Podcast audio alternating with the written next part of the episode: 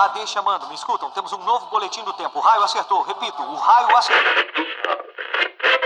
Isso, como dizem, é a sua viagem. Desculpa, eu vou ter que deixar você. Dumbledore deve estar querendo. Deve estar querendo me ver. Bom, é, seu trem sai em 10 minutos. A sua passagem. Você poderia embarcar em um trem.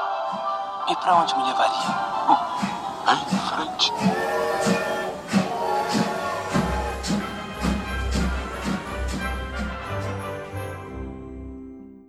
Está no ar mais uma transmissão do podcast Estação 93 Quarto!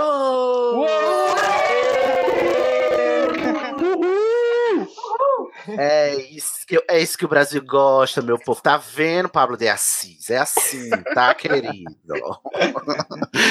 Tudo bem, gente? Ó, começamos mais um episódio do Estação 93 Quartos. Hoje a gente vai pagar uma dívida que a gente está devendo há muito tempo. E eu queria dizer, inclusive, que essa dívida vai ser paga em suas prestações, tá, gente? Não cobra a gente, por favor. As coisas têm sido muito difíceis.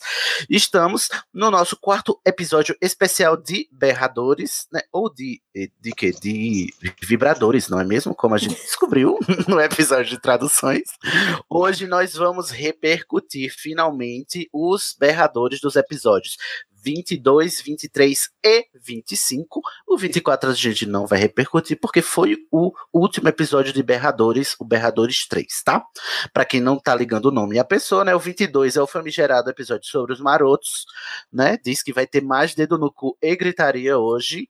O 23 é sobre a biografia da Rowling, que a gente fez, né? Comemorando o nosso um aninho de podcast. E o 25 foi o episódio sobre as traduções de Harry Potter, tá bom? Para falar tudo isso comigo, a gente tá o lotado aqui, eu tô quase sem caber na cadeira aqui no, no Expresso de Hogwarts, nesse vagão. Porque quem temos aqui comigo? Em primeiro lugar, quem apareceu primeiro foi ele, Guilherme Debiase. Olá, Guilherme. Olá, boa noite.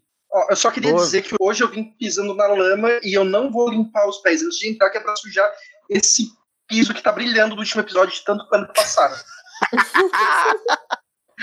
Polêmica, já começou com polêmicas. Né? Guilherme, você é de que casa? Eu sou das Corvinal. Às vezes são Celina, dependendo. Esqueceu. Eu sou das Corvinal. Esqueci até de me apresentar, mas eu sou Celina. Escolhe... É. Não, é que tem dias que eu tô me sentindo muito Sonserina ultimamente. Ai, meu Deus. Eu esqueci até de me apresentar, gente. Sou Sidney Andrade, sou da Corvinal, às vezes sou serino também, que nem Guilherme. Além de Guilherme, temos aqui também ela que participou do último episódio de Berradores conosco, a Lívia Matos. Olá. Lívia, eu lembra mesma. pra gente qual sua casa? São Cenória. São Cenória, a Grifinal. Tá, mais, mais, mais Sonserina que Grifinória. Muito que bem. E também a outra veterana daqui é a Marina Orvati. Oi, gente, voltei. Marina Orvati, que é Grifinória, e disse que veio trazer o pano para passar de novo na lama que o Guilherme tá trazendo, né, Marina? Continuo passando, a maníaca de limpeza aqui. Gente do céu, polêmicas, muito polêmicas hoje. E hoje, Marina, me ajuda a te ajudar, amiga, por favor. É, hoje Inclusive, não tem a Bárbara aqui para me dar é, força. Bárbara Rosa ia gravar conosco, mas é, é, motivo de força maior, a gente vai ter um pano a menos nesse episódio. terei, um beijo, Bárbara. Terei que ser a, a, diarista sozinha de hoje. Sozinho. Tá. E e hoje temos três novatos, gente. Ó, chuva de novatos hoje aqui. Para começar, ele que tem um sobrenome elegantíssimo, Igor Lambert. A bondade é sua, querido. Você tá bem, amigo? Tô bem. Tô bem na medida do possível, né? É. Ultimamente, bem é uma palavra muito forte, né? Nesses é. tempos atuais. Pra audiência, a gente tá bem. Aqui na intimidade, a gente tá na luta. Es esconde na fanbase, né? exatamente. E, vamos lá para a sua checklist. Qual é a sua casa de Hogwarts? Por favor, não me critiquem. Não fui eu que escolhi. Grifinória. Ai, Igor, você tinha uma vozinha tão simpática, sabia que era tudo falsidade. Tudo falsidade, falciane em pessoa. falciane. Se preparem. Eu não, não sou apenas ter... um rosto bonito. Oh, vai ter mais um Grifinório nesse episódio que a gente vai falar dos marotos, da gente via banir eh, os vermelhos daqui. esses, esses É, enfim, esses amigos, não é mesmo? Queridos amigos, na, e na Ilvermorny você é da onde? Oi? Ah, eu sou da casa da Spock. Pockwood. Adoro, eu queria ser Pockwood. Ah, bom, pois é. Eu, eu abreviei aqui pra mim. A Cobra Adaptei. Cabrito e a Pockwood, né? A casa das Pock. é. Quero. Das- Acho tendência, olha só. Você é sempre bem-vinda. É só mostrar a carteirinha de POC que você é bem-vinda. Ai, gente, será que o Cindy Bicho já não confiscou a minha carteira? Eu tô preocupado. e o seu patrono, pra gente terminar? É um garanhão branco. Uh, olha ela com um garanhão. É quase uma brachana. Aham, muito hétera. Só Queria faltou um as coelhinho. asas. Queria um coelhinho rosa, mas surgiu o garanhão branco. Fazer o quê? Olha, você tá o quê? Tá assumindo que você é discreto fora do meio, é isso, Igor? Com Não certeza, sempre fui, sempre fui. Família tradicional brasileira. Excelente, adoro. Um cavalo, um garanhão branco, eu acho, eu acho bonito, né? Como patrão. É lindo, lindo, bem. lindo. Muito que bem, Igor. Preparado para ler os berradores hoje? Diz que vai queimar a você é- orelha. Você é a voz do povo, hein? Vamos- Ultimamente o povo não tem falado muito bem, não, mas tudo bem. o nosso próximo novato tem um nome muito familiar para vocês, é o Mahatma Ribeiro. Tudo bom? Eu Mahatma? mesmo, tudo ótimo. Mahatma, em primeiro lugar, é uma barra esse nome? Nossa, eu amo meu nome. Mas as pessoas não tipo- fazem piadas não, e ficam rindo, ah, haha, Mahatma Gandhi. Não, eles têm, sempre demora um pouco assim para eles para poder pegar disso, mas depois é tipo o Mahatma, o menino do nome estranho, então tipo, para mim super funciona. Ah, eu adoro, esse nome é Bonitix. Vamos lá, Mahatma, vamos ver se o seu nome faz jus ao seu currículo em Hogwarts. Qual é a sua casa de Hogwarts? Corvinal. Olha, já melhorou, né? Já azulou um pouco Aham. mais aqui. Estou ótimo. E na Ilvermorny, Thunderbird. ó, já desceu um pouco. Que diz que, né, as más línguas que Thunderbird é. a Grifinória dos Estados Unidos. Não sei se confere Sim, essa sim. informação, mas tudo bem. Ninguém é perfeito, né? o importante é ter saúde, não é mesmo? No final das É. contas. E Uhum. o seu patrono? É uma raposa. Ai, que lindo! Uma raposa. De quem é o patrono que é raposa? É do Dino? Do Dino Thomas? Ou é do Lino Jordan? É al- algum desses, assim, da Grifinória. é, eu não lembro. Acho que é do Dino. Ah, as raposinhas são bonitas. Se ela tiver dois rabos, ela voa. É, Ai, quem sim. sabe? Sonic referências. Muito que bem. É, Mahatma, e aí, você tá pronto pra esse- essa montanha russa de emoções que vai ser esse episódio hoje? Sim, eu tô aqui pra poder ser o voto de Minerva, porque eu sou super empático, então. Adoro. Adoro que a pessoa é isenta de si mesma, não é mesmo? É. Super, super modesta. Adoro assim. Autoestima lá em cima, Mahatma. É Excelente. isso aí. E para completar o nosso time de novatos, hoje temos ele que vou ter fé, que não vou chamar do nome errado, Danilo Borges. E aí, pessoal? Tá bem, amigo? Tô bem, vocês? Ah, estamos fazendo, né? Vamos Tá indo, né? fazendo. Tá indo, na medida do possível. Ficar tudo bem. Sua primeira vez aqui, está emocionado, Danilo, de falar no, no Estação? Sim, eu quase esqueço de desmutar, porque eu sinto que eu tô ouvindo o podcast e não participando. Sempre essa barra, adoro quando a gente para de ouvir e tem que conversar, né? É muito bom. Vamos para a sua checklist para terminar essa apresentação. Qual é a sua escola de Hogwarts? É Corvinal. Corvinal, mais um azul, adoro. Muito que bem. Só, só os corvos aqui, embora sejam águias. E a sua casa, né?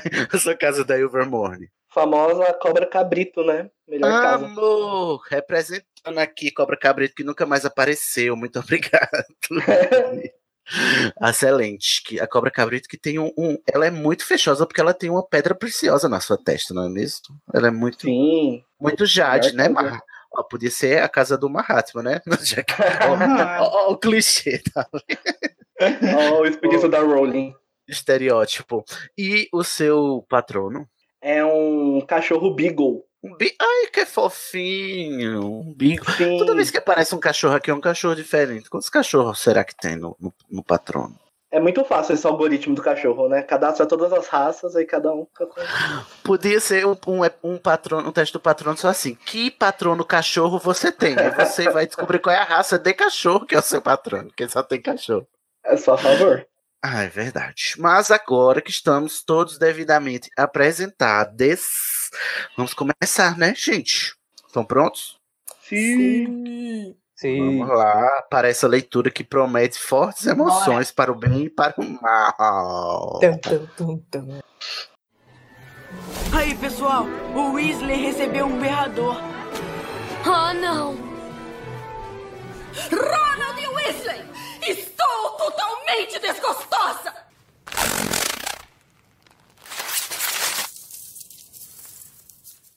Hum, estamos aqui, vamos começar nossos berradores desta edição, começando pelo episódio 22, quando a gente ainda era pau é pedra filosofal, gente. Lembra daquele tempo? Parece que faz 84 anos. Mas é o episódio da Vida e as Mentiras dos Marotos, episódio 22 do Então é pau é pedra filosofal. O primeiro comentário, o primeiro berrador vai ser lido pelo Guilherme. Tatielma Bezerra. Uma dúvida. O patrono antigo da Tonks era um coelho? Lembrei da piadinha que o Snape faz no sexto livro. Algo como: Você estava mais bem servida com seu patrono anterior. Esse parece fraco, mas se bem que pode ter sido um shade pro Lupin. Com certeza foi um shade pro Lupin. Certamente. Na Casa dos Gritos, em Prisioneiro de Azkaban, Sirius e Lupin pedem perdão um ao outro por terem achado que o outro era espião do Vold. Eu continuo tendo muita pena do Sirius, na Ordem da Fênix. Ele tá Leva preso pra no ambiente, casa. ele tá preso no, ambi- ah, no ambiente do qual fugiu na adolescência, como comentado no podcast. Ele não teve a oportunidade de, de ter vivência para se tornar um adulto. Eu tinha crush no Lupin naquela época, diminuiu bastante também. Tem uma Do atitude Lupin? que Não, amiga, o Lupin tá até hoje firme e forte no meu coração. Inclusive, quanto mais grisalho, melhor. tem umas atitudes que não defendo. Ante as atitudes do, ah, do miguxo, dos miguxos marotos, o fato de ele ser literalmente arrastado no relacionamento com a Tonks, ah, parece sempre buscar uma brecha para escapar, a falta de curiosidade dele com o Harry antes de Prisioneiro de Azkaban, nem escondido ele ah, foi para espiar o menino, o filho dos melhores amigos dele, mesmo ele vivendo à margem da sociedade, não conseguiu gente, defender coitado do Lupin. Vocês estão cobrando isso dele, que ele se fosse. Meu Deus. esse comportamento blazer dele. É, porque ter uma pessoa vigiando a sua casa ia deixar a Petunia muito feliz. um lobisomem ainda por cima, né? É, e também o, não era tipo meio que a premissa quando o, o, o Hagrid deixou o Harry lá na casa dele que nem- não podia ter contato com o bruxo? Como que ele ia tipo ficar lá na porta da casa dele? Aí só olhando de longe, que nem o, o Sirius, né? De cachorro. É, mas Olhando vai que ele esteve, a gente não sabe também. É, vai que, né? Vai que em Vai crimes que- de Grindelwald a gente descobre que o Lupin tava lá o tempo todo, só a gente não viu. Eu acho que ele tava muito ocupado buscando comida, né? Que ele tava na merda durante esse tempo. Exatamente. Eu É, acho injusto cobrar isso do Lupin, sendo que ele tava querendo sobreviver.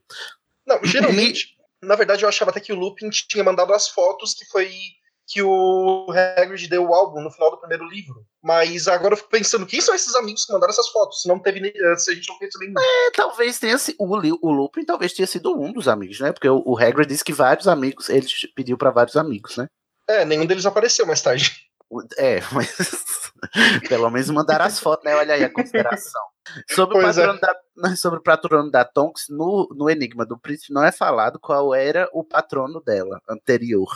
Mas a gente sabe que, pelo Pottermore, por alguma outra fonte, a gente sabe que era um coelho sim. Né? Depois a Rowling revelou extra livros. Parece que era um coelho por causa que era um animal de estimação dela quando ela era pequena. Alguma coisa do tipo. Olha, eu não, não sabia dessa informação. Excelente aqui, trazendo as informações no. E agora vamos para o próximo vereador que vai ler é o Igor. Posso só falar uma coisa desse ainda? Pode. É, ela fala que não aceita a omissão do Lupin, né, perante as atitudes dos miguxos marotos. Então, Ah. todo mundo erguendo o pé pra eu passar o pano. que eu acho que devia ser uma merda você ser lobisomem, só ter eles de amigo e ficar com medo de como as outras pessoas iam te aceitar. Tipo, já devia ser uma barra arrumar amigos e se juntar com outras pessoas, tipo. É o único grupo que você tem, então você acaba passando pano pra algumas coisas por questão de sobrevivência escolar. Sei lá, eu acho isso, pelo menos. Eu concordo. Esse pano eu também passo pro Luke. Infelizmente, tem que Na verdade, eu vou passar esse. Tem um cachorro latindo. Ele tá concordando. É o Sirius. É o É o Sirius. sinistro. Vamos lá para o próximo berrador que o Igor lerá para nós. Vamos lá, a Bia Shimabukuro. Ai, tadinha, tô Ai. Bia. Só registrando Não, é uma indignação. fofa. Só registrando indignação comigo mesma, de 14 anos. Não entendo como eu tinha crush no Sirius. Eu entendo, amiga, ele era bonitinha. Todo Sendo mundo que- chamou um canalha, não é mesmo? Pois é. Não era amor, era cilada. Sendo que ele fica insuportável no quinto livro, chorando as pitangas porque Hel ia voltar às aulas e ele ia ficar sozinho naquela casa velha e decrépita. Ô cara chato e imaturo. Entendo esse lado dele não ter respondido, amadurecer. Não ter podido amadurecer. Ele se tornou muito amargurado, confinado naquela casa. Ainda gosto muito dele como personagem. Ó, decide, amiga. Você gosta. Mas a maneira que ele se comportou no livro foi bem infantil, eu diria. É, o, o Sirius é um personagem complexo, bem construído, né? Ele só não, eu não, eu só não gosto dele enquanto pessoa. Eu não chamaria o Sirius pra balada jamais. Ah, eu também não. Ele é muito padrãozinho. Não ia entrar Ah, no meu rolê. é isso, padrãozinho, padrãozinho, top. biscoiteiro. Muita almofadinha. Muita almofadinha, exatamente. É, porque as pessoas defendem muito o Sirius na parte ruim, né? Da situação dele lá. Mas ele não era uma pessoa muito boa, não, de caráter, quando a coisa estava boa pro lado dele. Então, fica Só- é, complicado, não. né? Se não me quis assim, não vai me ter assim. não Pois mesmo? é. O que mais me incomoda do Sirius no quinto livro é que ele fica, tipo, cobrando atitudes do Harry. Tipo, ó lá, se fosse o Thiago, ele ia fazer isso, hein? Ah, é um filme do tio, criar, sabe aquele tiozão? Vamos criar esse moleque. Acho que é tipo É assim. aquele, tá? o Sirius é o típico tio que na festa do Halloween E as belisca namoradas. pergunta e as namoradinha, Harry. Pois é. É desse jeito. Seria dessa qualidade. Próximo berrador, quem lerá? Que eu já esqueci a ordem. Livinha. Livinha, leia para nós o próximo berrador. É da Sabrina Brum Simões. Sabrina, tô com saudade. de- Ai, tô com saudade de todo mundo. Fazia tempo que a gente não via berradores. Então, a Sabrina Brum Simões disse: Eu ia comentar que o Snape saberia onde o Harry morava, mas não falava para os comensais porque já estava convertido, né? Mas aí me liguei que provavelmente a Petúnia não ia ficar morando na casa que foi dos pais, então segura a burra. Ai, porque ele era vizinho, né? Da, da Lilia e da Petúnia. né? Mas se ele quisesse, acho que descobriria pelas raízes trouxas, perguntando pros parentes sobre a Petúnia e tal. Sei lá, só viajei agora. Mas mesmo sabendo, ele não poderia se aproximar, fazer nada por causa do encanto na casa, né? É Não, Mas o Sirius não ia ter a menor vontade de ir atrás do Harry, gente. Pelo amor de Deus, bota a mão na consciência. Snape. O, Snape. Se- o Snape. Snape. Eu tô louco. Ué, mas ele não era. Sem saber nada. Mas o Snape, ele devia saber, né, gente? Porque ele era professor de Hogwarts também. Não, mas É, ele, ele era um pai pro Harry, né? Não, nessa época ele tava muito preocupado levando o carão do, do Dumbledore, gente. Que se, que, se, que se arrependeu e o Dumbledore dizendo, mas você só arrependeu por causa dela, os outros podiam ter morrido, né, seu canalha? Gente, o Snape tava lá defendendo a Mérula. A, No jogo. O quê? O Snape tava lá defendendo a Mérula no jogo. Mero? Eu não, não entendi essa referência, Guilherme. Tava passando do- pano pra Mérola. Ridículo, Snape. Quem é Meryl, gente? A, perso a, é a Malfoy do jogo. Hogwarts Mystery. Ah, Jogo Passa 10 anos antes. Ai, Tá bom. mas Meryl então, Malfoy. a Sabrina Prossiga, continua. É claro que como uma adolescente trouxiane, eu tinha um crush no Sirius.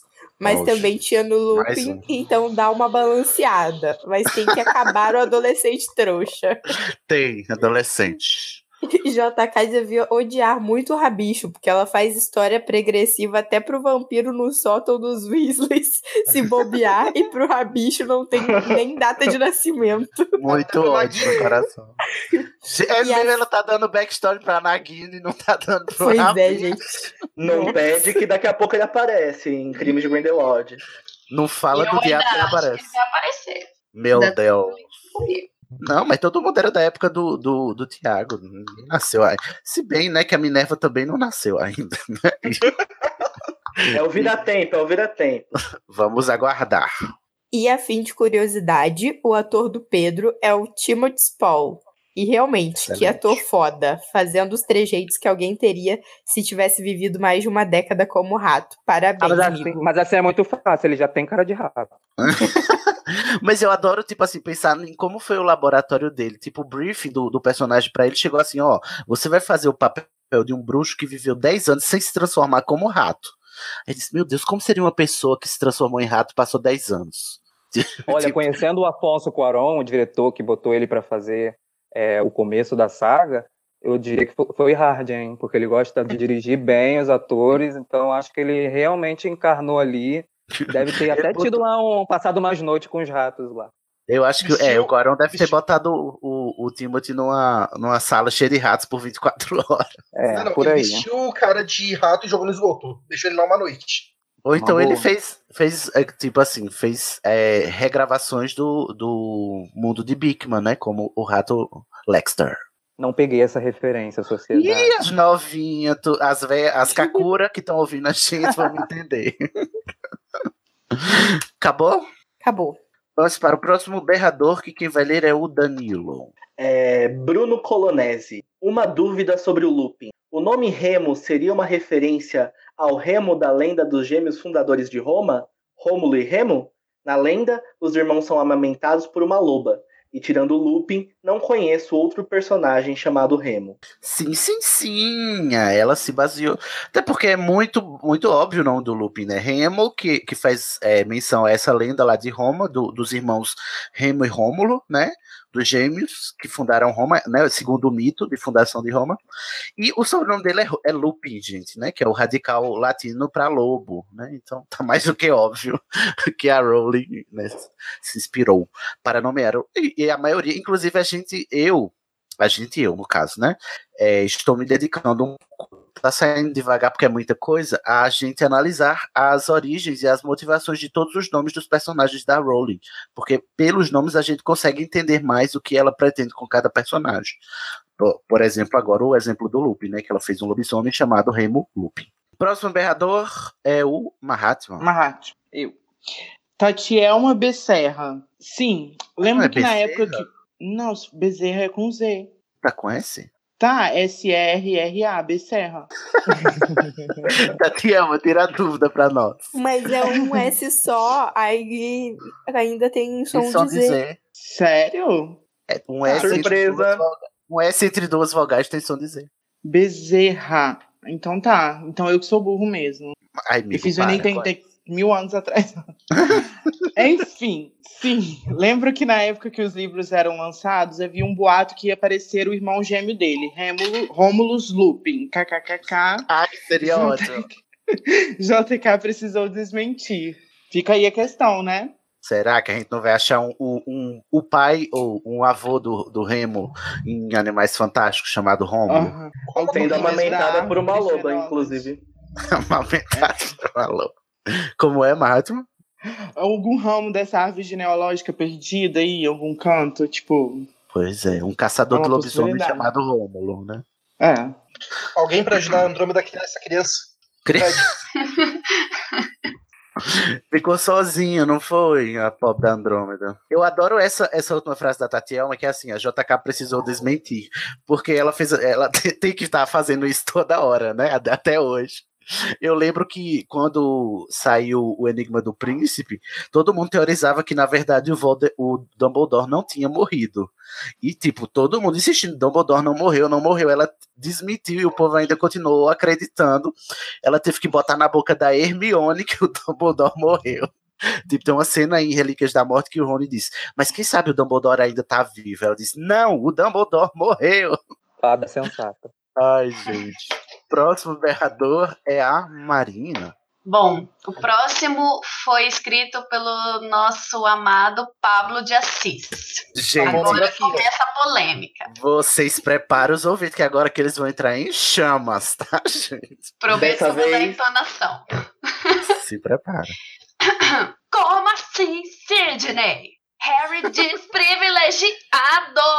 Eu acho que Menino! o Pablo vai ficar ofendido com essa entonação. Então, peraí, vou reler, vamos lá.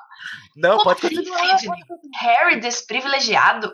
O menino é o mais popular da escola, quiçá do mundo bruxo. Tem riqueza que ele nem sabe o que fazer com isso direito. No primeiro ano ele já entra pro time de quadribol? Que falta de privilégio que ele tem. Que Entendo que prestou ele um veio. centavo aos Weasley, né? Que diga-se de passagem. Mukirana. Não, Eles ele Foi deu doar sim. só o valor do, do prêmio lá, do torneio. Ou seja, deu o 10 dinheiro que nem era dele, o dinheiro que ele ganhou. Assim, ó, eu não vou Pois precisar é. desse dinheiro, que eu já tenho muito, fica pra vocês. Mas Esse ele troco, menciona isso. esse troco de pinga fica pra vocês. O Sidney, mas ele menciona que ele sabe que eles não aceitariam e ainda ficariam ofendidos. Eu sei, mas eu ainda É. deixaria, tipo, uns galeões embaixo do travesseiro, desprecentemente. Ah, mas ele deu umas coisinhas pro Rony, né? Uns docinhos. o Rony sempre Ah. jantou na, na, na conta dele, né?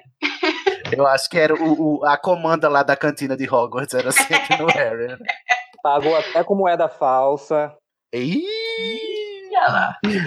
Gente, mas na questão do Harry ser desprivilegiado, eu fico abismado de o Harry ter sobrevivido à infância. Como é que essa criança não morreu de desnutrição? Pois Porque, é. Tipo assim, a Petúnia lembrava de alimentar ele. Isso já é algo impressionante. Uhum. É, e. Eu tenho considerações sobre isso. É, já terminou o comentário? Posso, Não, falta muito. posso continuar? Falta muito. Continua, que depois que terminar o comentário eu digo as minhas considerações sobre o privilégio do Harry. Então vamos lá. Entendo que ele veio de uma família chata, que os Dursleys não servem para nada. Amigo, me ajuda a te ajudar, amigo. Chata. Uma família abusiva, o nome é esse, tá, querido? Mas no mundo bruxo, se tem alguém que tem privilégios, é o Harry. Ele pode não ter sido mimado durante a vida e a infância, mas para ele chegar a se gabar de ser o escolhido, mostra que no mundo bruxo ele era mais uma criança privilegiada sim. Ele amava, né, ser o escolhido, né? Nossa, que legal. É, ele É, adorava. E a tipo, fazia muito sucesso. Fazia muito sucesso entre os, os amigos da escola também. Pois é, né? O Simas que eu diga. Vamos lá. Aos peraí, 44 não. minutos. Pera, pera, Pode pera, falar. só- Só um Vai. minuto, Marina. Bom, é porque aí ele terminou essa parte do privilégio. Eu queria dizer ao Pablo e aos ouvintes que, assim, eu, eu concordo que o Harry era um menino privilegiado bruxo. Só que ele foi socializado enquanto menino trouxa. E enquanto menino trouxa, ele era o- ele era a epítome da falta de privilégios. A não ser pelo fato dele ser branco, ele morava, ele é órfão, morava numa casa de favor, não era alimentado, trabalhava, trabalho escravo, inclusive forçado, chegou na- na- no trem, no vagão, com a autoestima lá no chão. Eu concordo que nos sete anos seguintes e depois, lá em Criança Amaldiçoada, ele é um baita de uma almofadinha, sim, mas até ali, não. Não concordo Gente, o Harry cresceu como um elfo doméstico. Pois é, né, menino? Exatamente. Por isso que É, ele gosta isso- tanto do Dog. E do jeito que o Pablo fala, parece que o Harry tava passando férias em Hogwarts. Tipo, até jogando quadribol ele se ferrava, caía da vassoura toda hora. Toda hora menino caía, toda hora era uma maldição, um dementador, um, um, sei lá, um, um, um- um espírito das trevas que possuía o professor dele. Uma goles amaldiçoada pelo elfo doméstico. um, tipo, um, sei lá, um ritual, um ritual macabro num cemitério que cortou o braço deles. É, eu acho muito privilégio mesmo. Pablo, desculpa, não consegui te defender dessa vez, mas daqui em diante eu vou te defender porque eu já li, eu sei que você. Ai, vamos continuar. Marina. Aos 44 minutos sobre James. Nada justifica Olha. ele ter feito o bullying que fazia, mas no fundo ele era uma boa pessoa. Ele era o mais top dos marotos. Como chamamos isso? Passação de pano que chama? Dar biscoito pra esquerdomacho que diz? Não sei. Isso ele tá citando a frase que tava no, no episódio, é falado aos Você percebe a dedicação do ódio do Pablo, entendeu? Ele cronometrou as falas. Não, ele ficou muito bravo e, e o pior de tudo é que pode ter sido eu que falei essa frase. Vamos ter que reouvir, né? Ai, ai. Não, cara, mas eu continuo concordando com a minha frase. Eu ainda acho ele, não, não que ele era o mais top dos garotos, isso eu não falaria, mas não fui eu. Mas é, eu acho que ele era uma boa pessoa, sim. Diferente do Sirius. Eu não acho que o Sirius seja uma boa pessoa. Mas o, o Thiago, eu acho que ele é uma boa pessoa, sim. Tipo, escrotão, beleza, mas ele não é um mau caráter, entendeu? Não penso dessa forma, assim. É, a Minerva não ia eleger como aluno favorito o mau caráter, né? Nem o Dumbledore. A É, Minerva elegeu ele aluno favorito? É, na história de. Nas historinhas lá daquele livro que vende só pela Amazon, diz que a Minerva chorou muito com a morte do Thiago e da Lilian, que eram os alunos favoritos dela. Oh, não me lembrava. No entanto, que eu acho até que o Sirius pode ter sido uma pessoa melhor por influência do Thiago, eu acho. Eu acho que tem Pela algum comentário que diz convivência com o isso. Marina, no futuro. Ah, é? Ah, então tá, não li tudo. E alguém concorda com. Não, que alguém concorda com você. É, Se eu não foi acho no seu mesmo. próprio comentário, né? Não, pode ser. Porque assim, eu acho que o, o Sirius, ele não era uma pessoa totalmente ruim igual a família dele. Mas ele também estava longe de ser uma pessoa boa. Mas eu acho que essa influência para ele ter sido um ser humano melhor, independente, não chegou a ser uma boa pessoa, não mereceu o The Good Place, mas um ser humano melhor. Tá lá no... Ele tá lá no middle place cheirando cocaína, não é verdade? É, exato, ele tá lá, ele tá lá com a Mint Sinclair. Quem pega a cheirando aí? cocaína e, e- batendo punheta. É isso mesmo. né? Concordo Ele tá, plenamente. ele tá ali, mas eu acho que ele foi capaz de se tornar uma pessoa mediana muito, é, boa parte por, por influência do Thiago. Eu realmente acredito nisso. Tá bom, Marina, chega de passar pano e termina o comentário. Tá bom, vamos lá. Aos 59 minutos, abre aspas. Isso mostra que, no fundo, Sirius era uma boa pessoa, porque negou os valores da família e saiu de casa. Sendo que alguns minutos antes comentaram que ele mandou uma criança para ser atacada por um lobisomem. E ele nunca re- recuperou esse ódio. E complementa. Acho que se ele pudesse mandar a mãe dele ser comida por um lobisomem, ele mandava. Essa frase é minha. Devia ter um assinado Marina Arvati.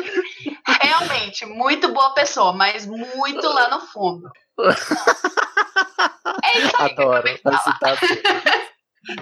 Ah, Tem mamãe, mais. isso aí mesmo, entendeu? Aceita, meu filho. É essa a opinião. É. Mas eu acho que o, é, o que mantinha o Sirius na linha mesmo era o amor que ele sentia pelo Tiago e pelo Harry. Tanto é que quando Dumbledore fala pro Harry, no momento mais oportuno possível, que o Sirius maltratava o monstro, tudo, acho que o Dumbledore ali quis falar um pouco da essência dele e traçar um paralelo do que mantinha ele na linha, que era o amor dele pelos amigos, tudo, e ajudava. Eu acho realmente que isso ajudava ele ficar ser uma pessoa melhor. Ou seja, de- Deus me livre de conhecer ele sem o Thiago, né? Porque aí. É, exatamente. Se Eu assim- acho que ele, ele teria sido uma pessoa totalmente diferente se não fosse pela convivência com o Thiago. Ah, mas o meu ponto é: se esse é o melhor que ele podia ser, o pior era muito ruim, gente, pelo amor de Sim, Deus. ah, o vídeo a família dele, né? Será que eu vi aos 1 hora e 41 minutos e 50 segundos, para ser mais Meu exato, Deus. Alguém tentar passar pano para Bartol Kraut Jr.? Olha, essa parte eu fiquei um pouco chocado, eu não vou mentir. Mas ele também não era perfeitamente das trevas, convenhamos. Aspas. Isso é a citação, não é mesmo? Então, crianças, se aliar ao Valdemar, chamar publicamente a marca das trevas durante um torneio internacional de quadribol, torturar usando cruce um casal, nunca renegar ser um comensal da morte e participar do ritual para o retorno do Lorde das Trevas, criando o caminho para a ida do sacrifício do Harry, não faz alguém ser perfeitamente das trevas. Tá ok? Só para finalizar. Eu tenho. Entendeu? Não ok, tá ok. perfeitamente das trevas, tá ok? Tá ok? E ó, eu tenho quase certeza, pelo teor desta frase, que foi o Luiz quem falou. Gente, mas, Porque só o Luiz. É mas agora é que faz, faz um pouco de sentido, porque ninguém é preto e branco, assim, todo mundo tinha, é uma área meio, uma coisa meio cinza, Não, assim, ninguém não. é completamente. Alguns são pretos, sim. Alguns são. O Bartol O- Kraut é só Eu não, preto. eu não acredito muito, não. Acho que sempre tem alguma coisa que redime, pelo menos não pra maioria, mas pra alguém. assim. No Bartol Kraut Jr., não. Mas teve alguma coisa que redimiu o Bartol Kraut Jr.? Não! Não, mas a gente não tem muito background dele, né? Gente, ele fugiu, matou a mãe em Azkaban e fugiu na Polissuco, gente. Pelo Não, amor de mas Deus. a mãe agora- dele- Tem todo, a mãe dele todo. se entregou. A mãe Não, dele se tem uma- não. Mas, amigo, alguém que não é completamente das trevas iria aceitar se trocar com a mãe pra deixar ela morrer na prisão e eles fugir? Não ia, amigo. Me ajuda a te ajudar, gente. Só o fato de ser seguidor do Lord Voldemort não tem como, não, não combina ser seguidor do Lord Voldemort e ter tons de cinza. Não combina. É, Não, às vezes- você, Não, tem o Snape, que eu concordo que é cinza. tem algum- Agora, tem algumas- Ah, mas Mas aí só até o irmão do Sirius, o Regulo O lá, o também se redimiu também. depois, é. A Narcisa. É, Mas aí eles não eram fiéis seguidores, eu digo os fiéis seguidores mesmo, que ele tinha. É, Ah, sim, sim. a Bellatrix, não tem nada de bom na Pois é, Bellatrix. aí, Deus me livre. O, o Bartol Crouch Jr. morreu achando bom tudo que ele tava confessando ao Dumbledore, gente, pelo amor de Deus. Pois é. Pode sente dar- prazer É, na maldade. Ele Luiz, bota a consciência e dá uma reboladinha. Luiz, por favor. Se desconstrua aí um antes. É? Terminou, Marina? Só a última frase. Se tivesse participado desse episódio, teria sugerido como título alternativo: Sessão de passação de pano em Hogwarts. Ponto final. Levantem os pés. Gente, esse foi o comentário do Pablo, mas não foi o último, tá? Então aguardem que vem mais. Vamos lá. Vamos para o próximo berrador, que é do Guilherme. Pablo de Assis, parte 2. Continuamos. Até que essa pequena. Aham. Ah, uma hora e 53 minutos. Coisa de Grifinório é fazer o certo? Com certeza. A gente é maravilhoso. Isso ao passar pano para Peter Pettigrew. ah, ao dizer que ele com certeza era um Grifinório. Olha, depois desse episódio, eu estou retirando a Corvinal como sendo a, como sendo a pior casa, colocando a Grifinória em primeiro lugar. Ao menos é a casa mais limpa, principalmente depois de tanta passação de pano. assim, limpando todo o sebo das almas cebosas dos marotos. Limpando todo o cervo. Amo. Limparam mesmo. Ficou brilhante, lustrosa. Ah, comentando e concordando com Sidney Obrigado. sobre Pettigrew ser Grifinória, sabe-se que muitas vezes o chapéu seletor coloca alguém na casa para desenvolver determinada característica, como fez com Neville, que desenvolveu coragem dentro da Grifinória. Pedro poderia ter aproveitado isso em casa, como Lockhart na Corvinal, mas aparentemente só conseguiu fazer isso no final da vida. Conseguiu? Não muito, né? Foi só um momento de hesitação. Eu não dou esse esse essa redenção ao Pedro, não. Só porque ele hesitou de matar o Harry um, um momento. Eu acho É que na foi só- verdade É, Ah, até gente, porque ele não foi por opção, né? Que ele, que ele tipo, não matou o Harry, foi por magia antiga, pelo que Não. eu entendi. na verdade foi para dar razão pro Dumbledore, que falou que o Harry um dia poderia ah, ser agraciado por ter poupado a vida do Pedro. Ah, é, a magia antiga que, o era- Dumbledore fala. É, mas é isso mesmo. É igual a maldição do, do Voldemort na, na disciplina. É magia involuntária, entendeu? É, foi o que eu imaginava. Ele não foi por opção. Não, eu também é. É, eu, eu também, também não não dou. Seja uma pessoa boa, não. Nunca achei.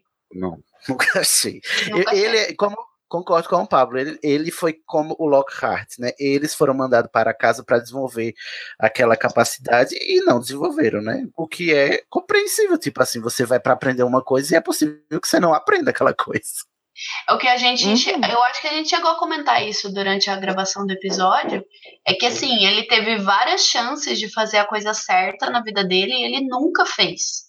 Porque ele era medroso, porque ele queria poder, ele queria chamar atenção, enfim, tudo, todas aquelas características que a gente que a gente enumerou. Agora, fazer a coisa certa, ele nunca quis fazer. isso nunca. Na verdade, o azar dele foi que ele tinha a mão do Voldemort, né? Senão ele tinha hesitado, mas tinha matado o Harry do mesmo jeito. É, ele teria pensado ali cinco segundos, mas ia matar do mesmo jeito. Você acha o medo dele da retaliação depois ia ser muito maior. Pois é, exatamente, concordo. Muito bem, próximo berrador é do Igor. Bela Gonzaga Morassi. Gente, eu adorei o episódio. Ai, obrigado, gata.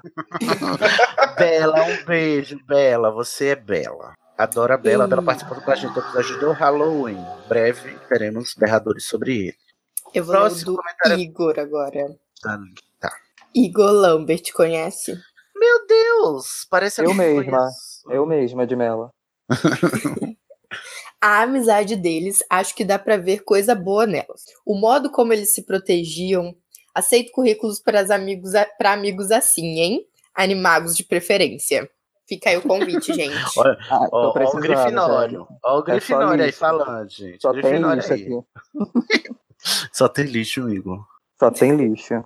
Gente, Aqui, joga o lixo só no lixo. Precisando de amigos Potterhead. Venham, venham todos. Vamos. Prossiga, ali. É, já acabou. Já acabou? Era só isso que ele comentou. Ok, próximo berrador é do Mahatma. Não. Não, é do Danilo. Isso, sou eu agora. É, Evelyn Camille. Eu tenho a sensação de que Marotos é um grupo de amigos que só o são, pois não discordaram em nada e têm medo de fazê-lo. Tô chocada com o nível de... Tô chocada com o nível de empatia que vocês tiveram com os quatro almas cebosa. Mas eu acho os marotos tão defensáveis quanto Snape. O contexto pode ter sido pode ter sido o estímulo, mas não a causa. Todo mundo escolheu fazer as cagadas que fizeram. Tá certa a indignação. Ela disse que os marotos só eram amigos porque ninguém, ninguém todo mundo concordava entre si. Ou seja, era um, um grupo de passadores de pano, não é mesmo? Não queria ofender ninguém, né? Já ofendi. Também, também fiquei chocada com o nível de empatia. Evelyn, um cheiro. O próximo berrador é do Mahatma, agora sim. Isso, Guilherme de Biase. Olha, então, presente. Então, acho que os dois fizeram muita merda na infância, mas como Sirius passou 13 anos com os Dementadores por um crime que ele não cometeu, xingar ele seria chutar cachorro morto. Sim, trocadilho foi intencional. no caso do James Thiago, acho Bem que o bolada, ponto bem de- bolada. Acho que o ponto de virada de amadurecimento dele foi quando ele salvou o Snape. Aquele momento que você percebe que a zoeira foi longe demais e que está na hora de crescer, o que pode ter feito o diferencial na relação dele com a Lilian. Ainda assim, continuo tendo um certo ranço com relação ao James. Não que eu defenda o que o Snape faz com o Harry e outros alunos no futuro, mas lendo a série, eu tenho a sensação de que a Lilian cresceu cercada por idiotas. Concordo. Estou rodeado de idiotas.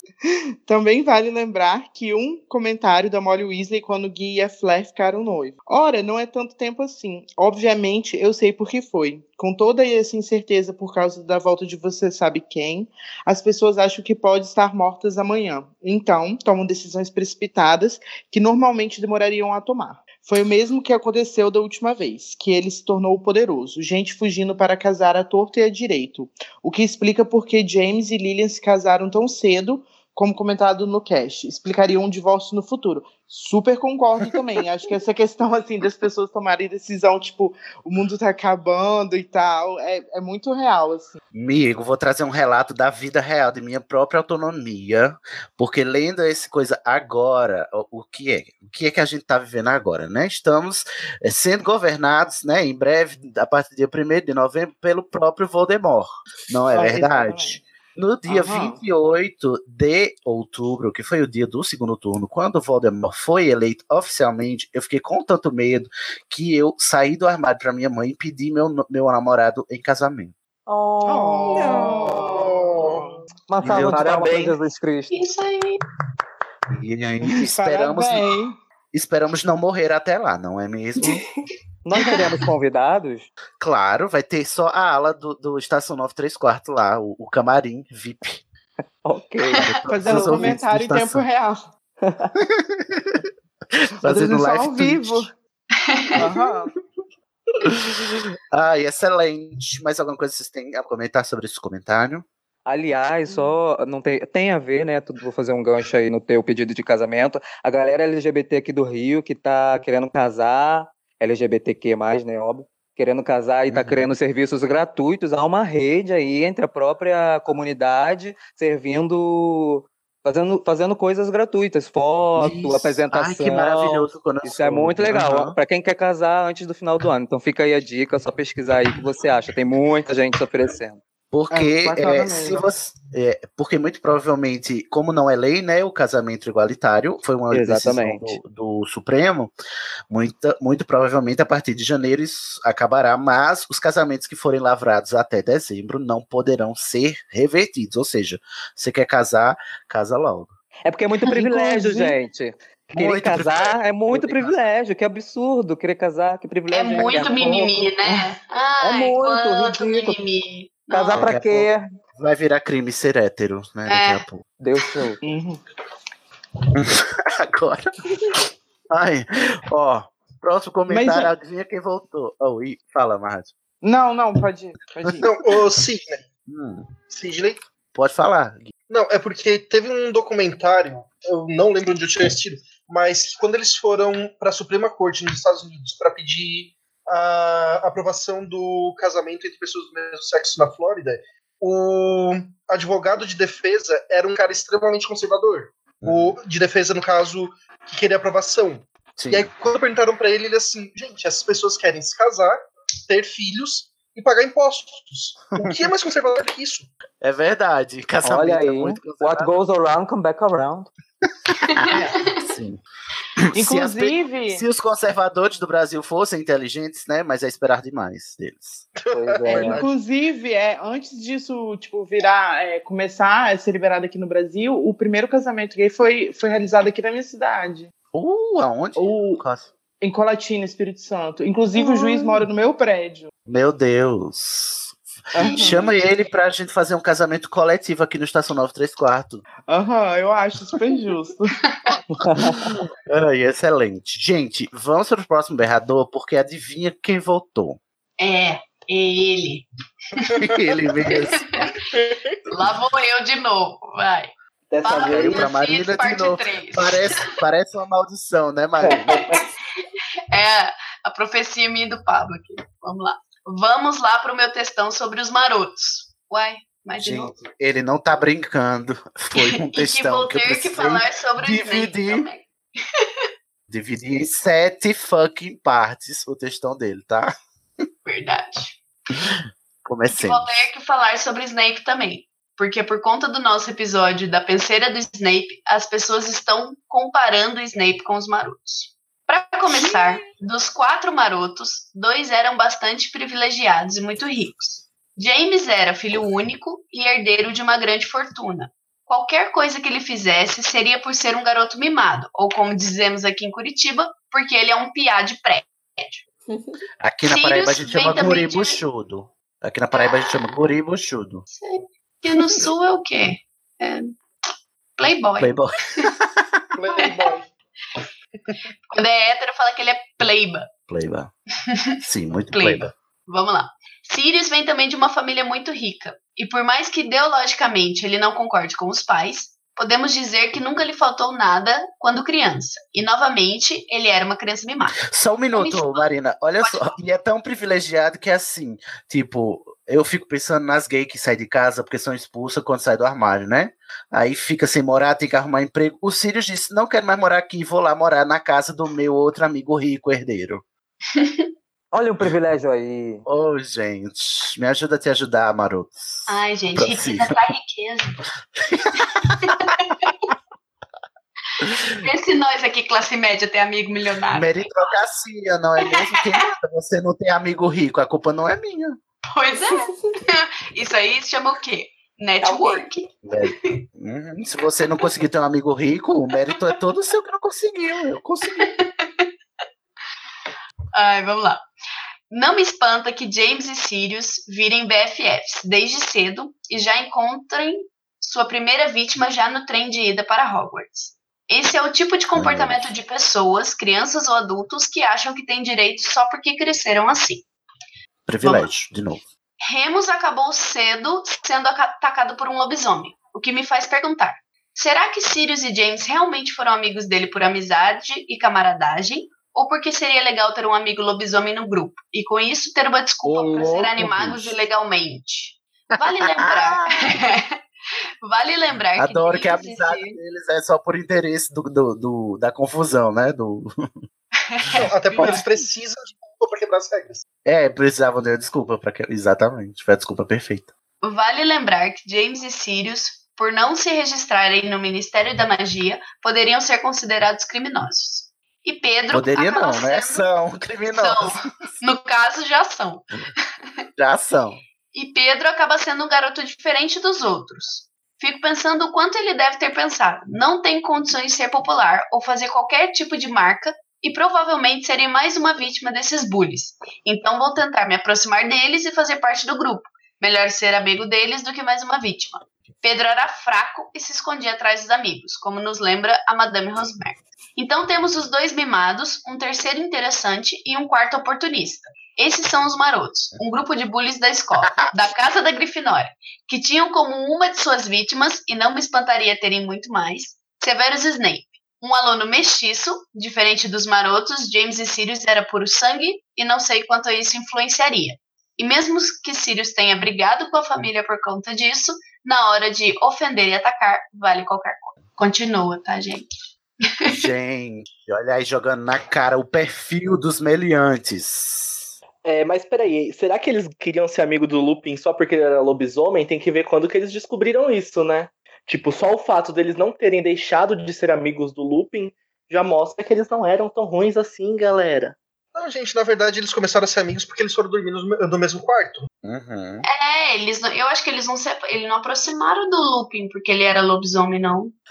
Mas eu acho que acho que depois quando eles acabaram tirando vantagem disso, de certa Ah, forma. sim, sim. Tiraram Eles sim. quiseram ajudar, mas ao mesmo tempo eles tiraram vantagem. Foi um oportunismo do bem. Eles viram uma É, é, oportunidade eu de se divertir eu e ajudar o amigo deles ao mesmo tempo. É, eu também Eu- achei. Eu concordo com o Pablo quando ele disse que a amizade deles é oportunista pra, porque eles têm um pretexto agora de quebrar as regras. Mas eu não acho que isso é ruim, porque, como diria Stephanie, né? Todo mundo é egoísta, todo mundo procura alguma coisa pelo seu próprio Exatamente. benefício. Então, eles aceitaram ele porque era legal pra eles. Ou seja, era legal pra todo mundo, não fez mal a ninguém, a não ser o, o Snape, né? Claro, com certeza. Próximo comentário que é a continuação, a parte. Parte o que, gente? Já me perdi. Parte 4. Quatro. A parte 4 do Pablo neste episódio, quem vai ler? O Guilherme. Vai lá, Guilherme. Pablo de Assis, parte 4. Vale lembrar que estamos falando de um grupo de meninos mimados que agrediam seus colegas durante o colégio. Snape era vítima dos marotos. Uma criança que não tinha nenhum outro contato humano além de Lily, que é mesmo que eh, indiretamente próxima de seus agressores, contra um grupo de meninos que, em sua maioria, não tinham problemas sociais e eram queridos por muita gente. Ah, na verdade, eu acho que ele, ah, que ele também era amigo do Lúcio, não era? Quem? O Snape? É. Não, era. Uhum. Mas o Lúcio era monitor na época do Snape. Ele era, É, ele era mais velho. Então eu acho que ele olhava mais como, com reverência, né? Como inspiração, do que como amigo mesmo. Claramente tinha uma diferença gritante de interação social entre os marotos e Snape durante seus anos formativos. Depois de adultos, as coisas mudaram um pouco. Snape vira um adulto amargo e rancoroso, sem surpresas. James morre ainda bem jovem. Sirius é preso por um crime que não cometeu. Pedro se esconde e passa 12 anos na forma de um rato. E Remus ah, consegue seguir sua viagem, sua vida, mesmo não tendo ah, dinheiro e potencialmente um trabalho fixo ou que pague bem. Alguns disseram que os marotos se redimiram, enquanto Snape escolhe agredir, agredir seus alunos desnecessariamente. Enfim, E aí ele Como é, continua. gente, ah, posso fazer um pequeno comentário aqui? Sim, claro. É que assim, eu não diria que os marotos se redimem, principalmente o Pedro. Mas vamos dizer que assim, sem querer querer passar pano pro Sirius. Mas ele se fudeu em igual, ah, bem mais do que ele fez com os outros. Vamos dizer assim. Uhum. O Sirius, sim. É, do- 12 anos em Azkaban, depois mais um ano passando preso naquela casa com o monstro e o quadro da mãe dele. Então, mas assim, o- eu entendo o que tu tá falando. O Sirius realmente comeu pão que o diabo amassou, só que nada disso foi suficiente pra ele mudar sua atitude diante das coisas. Redenção, no final das contas, é isso. Não adianta nada você sofrer 12 anos, porque o Snape também ficou sofrendo, cuidando do, do menino que ele mais odiava, né, em, em prol da causa que ele, re- estando redimido, admitiu, assumiu, né, a causa do Dumbledore. O- Daí que vem a minha, a minha a diferença, né? O Sirius sofreu, foi lá choriane, né? Ficou lá deprimido e tal. Ó, ah, concordo, ele sofreu, mas nada disso adiantou. De que adiantou? Gente, No mas você dedicar a sua vida a, a combater o, o Lord Voldemort não é um pouco de é, redimissão, não? Será? Eu, eu conto como sim. Ah, eu não sei porque eu acho vida, eu assim. acho que a sua vida é muito Sirius- forte. É. O Sirius, ele Não, sim. Não, desde o, desde o momento que ele saiu de Azkaban, ele só pensou também em vingança pessoal, né? Ele só pensava nele, querendo ou não. Ele se vingar do rabicho, ele mostrar que a, pra, tipo, a verdade e tal. Não senti que ele estava pensando realmente no Harry ou, enfim, no que, que isso poderia impactar. Mas, Mas a vingança. A vingança. Desculpa, a vingança pessoal dele era mais pra redimir os amigos, por causa do que o Rabicho fez com os amigos dele, do que por ele mesmo, eu acho. Não, gente, ah, a questão de ele fugir de Azkaban foi pelo Harry. Porque ele sabia que o Rabicho tava em, Hogw- ah, em Hogwarts e ele tá, ah, fugiu pra proteger o Harry. Tanto que se não fosse o Harry Não, pedindo não, pra ele parar. Não, calma. ele fugiu porque ele descobriu que o Rabicho tava onde o Rabicho tava. Através dos jornais. Mas não jornal, pensando ele no foi pra- Harry. É, Gente, Eu acho que ele se fosse qualquer que o outra pessoa, ele não- lá. é, gente, se fosse qualquer não outra pessoa. Gente, se fosse qualquer outra pessoa se colocando entre o Rabicho e o Sirius, ele não teria parado. Não entendi. Eu também não. Também não. Quando o Harry não deixa eles ele matar o Pedro, ele se coloca entre Ah, os dois. sim. E diz Uhum, pra ele não fazer. Harry. Se, se fosse qualquer outra pessoa, ele não teria parado. Sim, concordo, mas isso não foi o motivo pelo qual ele fugiu de Azkaban. Ele fugiu de Azkaban pra matar o Rabicho. Pra uma vingança própria. Ele descobriu que o Harry tava lá por, por coincidência. Ó, por coincidência, porque a Rowling quer, porque o Harry tá no nome. É, é justamente no ano que o Harry tá lá. Mas, enfim, vamos seguir que o Pablo continuou, gente. Parte 5, Igor. É a Lívia. Não, é o Igor mesmo, desculpa. É o Você quer ler, Agora, querida? Tô brincando. Antônio, tá vendo? Vamos lá, Pablo de Assis, parte 5. Mas aqui o povo esquece que, entre aspas, escolhas individuais não são tão simples assim. Principalmente em uma obra tão complexa quanto Harry Potter. Na literatura, usamos escolhas individuais, novamente, entre aspas, para justificar o que a gente quiser, mesmo coisas que não fazem sentido. Podemos dizer que simplesmente a pessoa assim quis fazer e pronto. Isso indicaria o seu caráter e ou sua índole outras palavrinhas que, entre aspas, outras palavrinhas que parecem indicar alguma coisa, mas que na vida real não nos dizem muito. Mas na vida real, escolhas individuais são bem mais determinadas e bem menos livres do que queremos acreditar. Olha que profundo.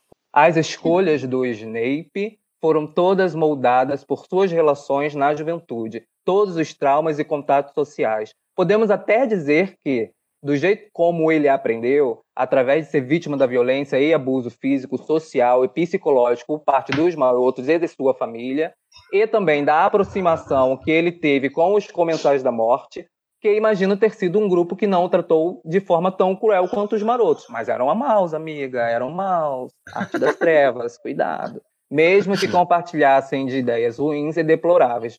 Ele conseguia se aproximar até do Harry, que era sua ligação com a pessoa que ele mais amou e ao mesmo tempo mais odiou. Vale lembrar que Snape salvou Harry várias vezes desde o primeiro ano e ajudou de diferentes formas, mesmo que em segredo, principalmente porque ninguém o ensinou a interagir socialmente de nenhuma outra forma. Pois é, né? Pablo, a gente já entendeu que você gosta muito do Snape, Pablo. Leva É, pra casa. mas a gente entende que ele era minoria e tal, mas ele entrou com sangue nos olhos, sim. Ele entrou em Hogwarts pra, pra fazer valer a pena pra ele. Então, como ele já tinha uma mentalidade meio desvirtuada, né? Porque não podemos negar, ele é uma pessoa que, que fez algumas cagadas durante a vida. E outra, nenhum, nenhum maroto tinha a barra da saia do Dumbledore pra se esconder, igual o Snape teve, né? Exatamente. E todas as, Tudo. e todas as vezes que o Snape ajudou o Harry foi por puro remorso dele ter sido uma pessoa horrível no passado. Tá, mas o que o Pablo tá dizendo é que as atitudes que o Snape tomou foram moldadas pelo passado traumático que ele teve. E aí ele vai continuar, porque ele, ele trouxe o Snape à balha pra comparar com os marotos. Próximo berrador ele vai fazer essa comparação pra gente entender o paralelo.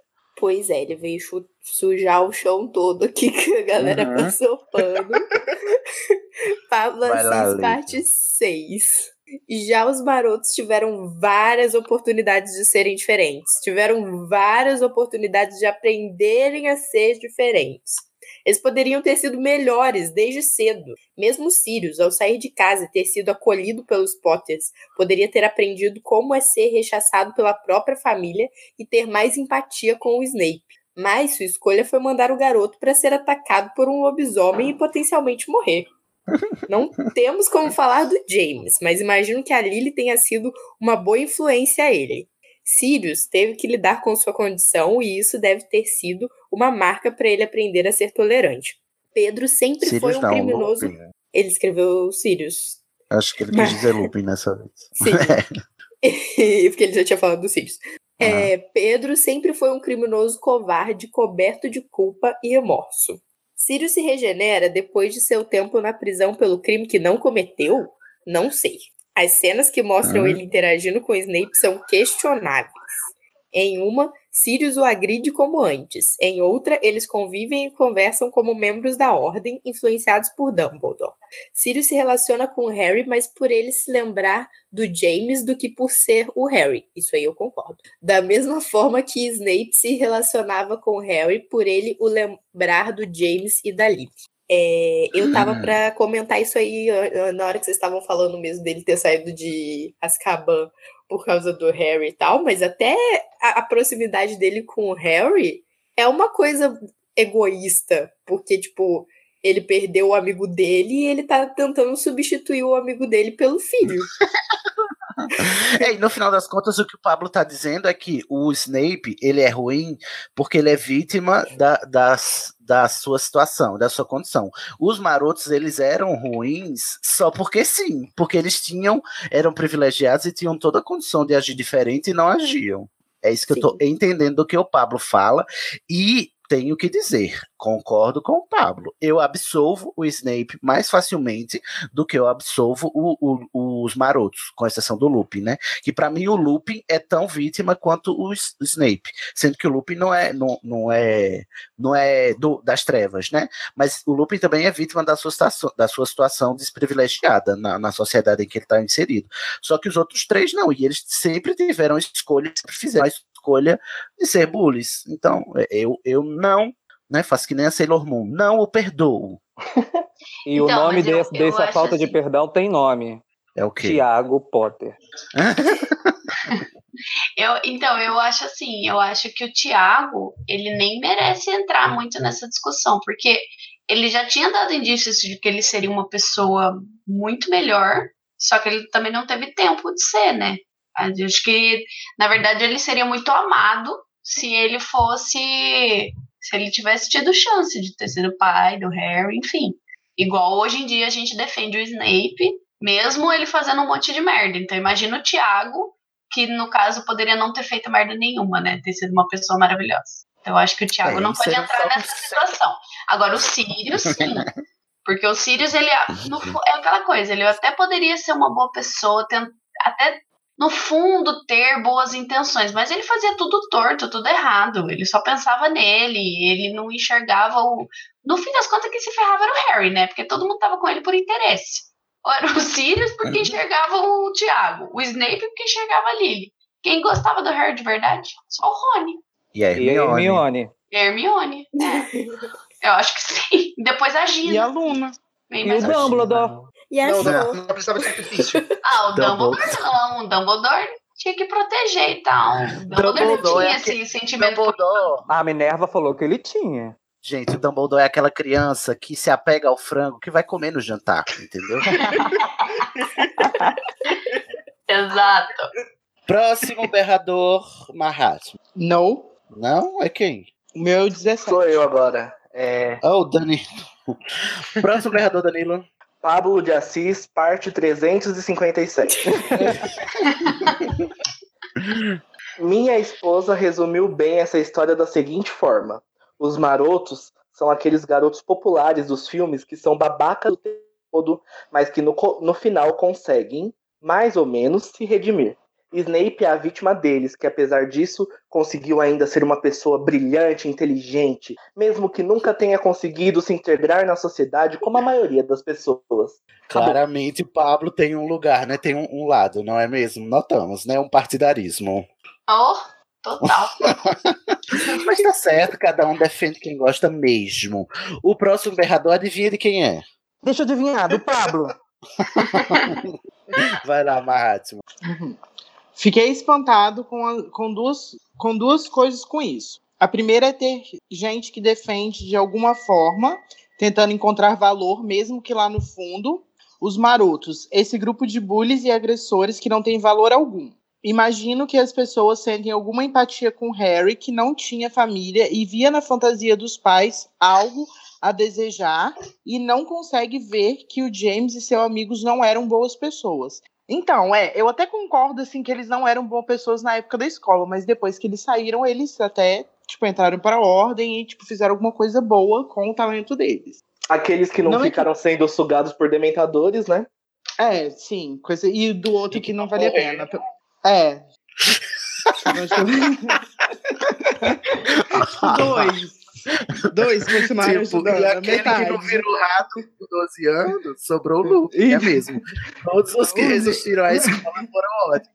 O único que sobrou. Não, mas só que não foi, não foi automaticamente logo depois que eles saíram da escola, né? Eles tiveram um tempo ali batalhando, assim, contra os comensais da morte. Não foi direto, não tipo acabou a escola e aconteceu a morte do Harry. Eu concordo, eu até eu concordo com isso, mas mas é porque é tão pouco tempo, né, que parece que, sabe, não me soa suficiente. Tipo assim, eles saíram ah, da escola aos 17, 18 e morreram, tipo, o James morreu aos 21 e o, o Uhum. Sirius foi preso com, com 20 e poucos também, com 21 também, né?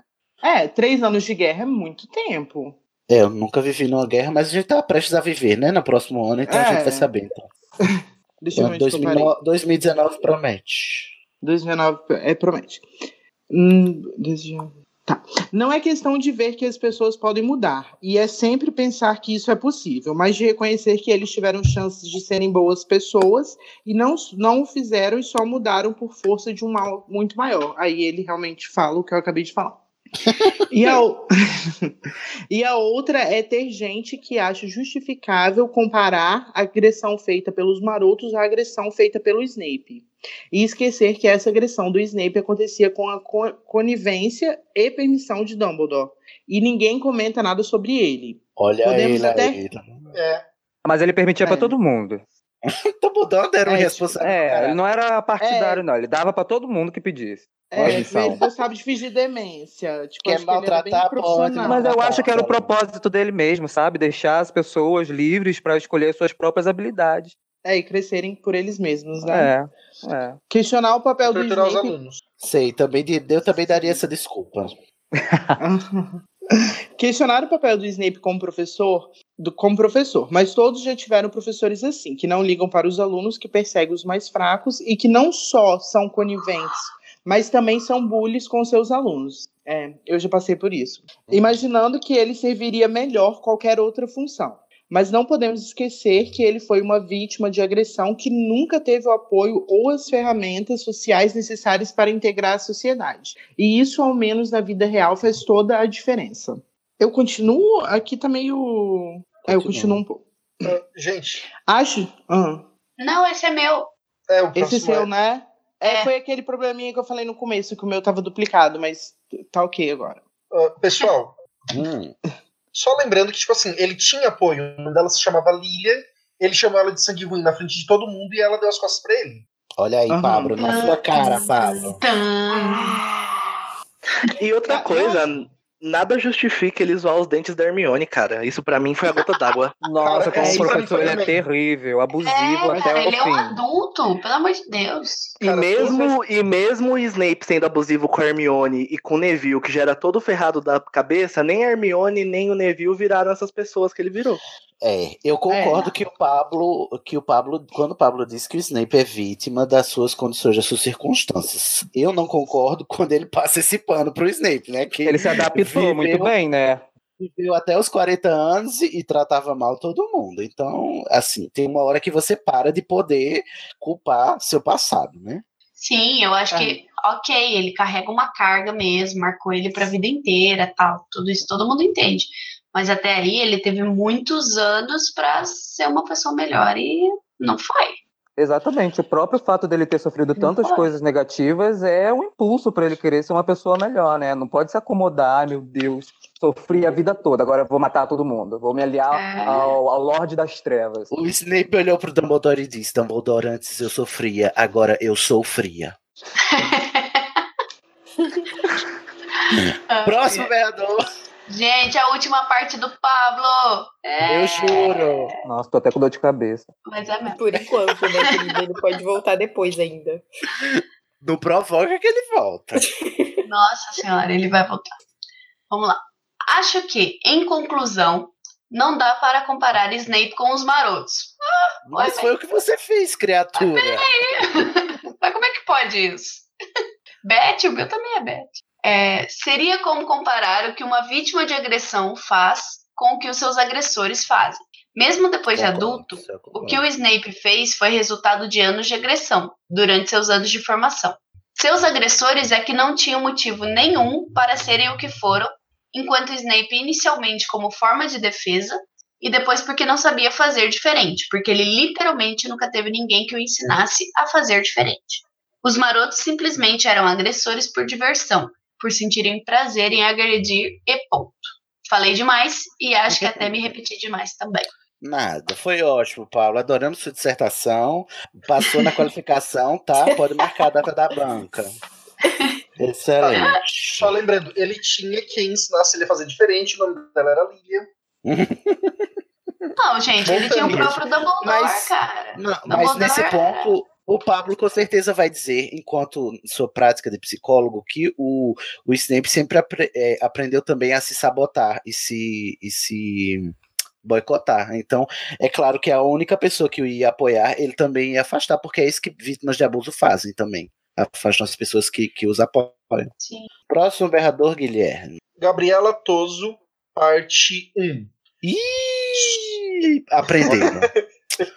Virou costume agora. Na adolescência pode ser ingenuidade minha, mas pelo que eu tinha entendido, ele sempre, ele simplesmente não avaliou as consequências quando mandou o Snape encontrar Lupin. Ele o Sirius, Vejo né? ele, vejo ele sendo bastante burro, fazendo isso para que Snape tomasse um susto.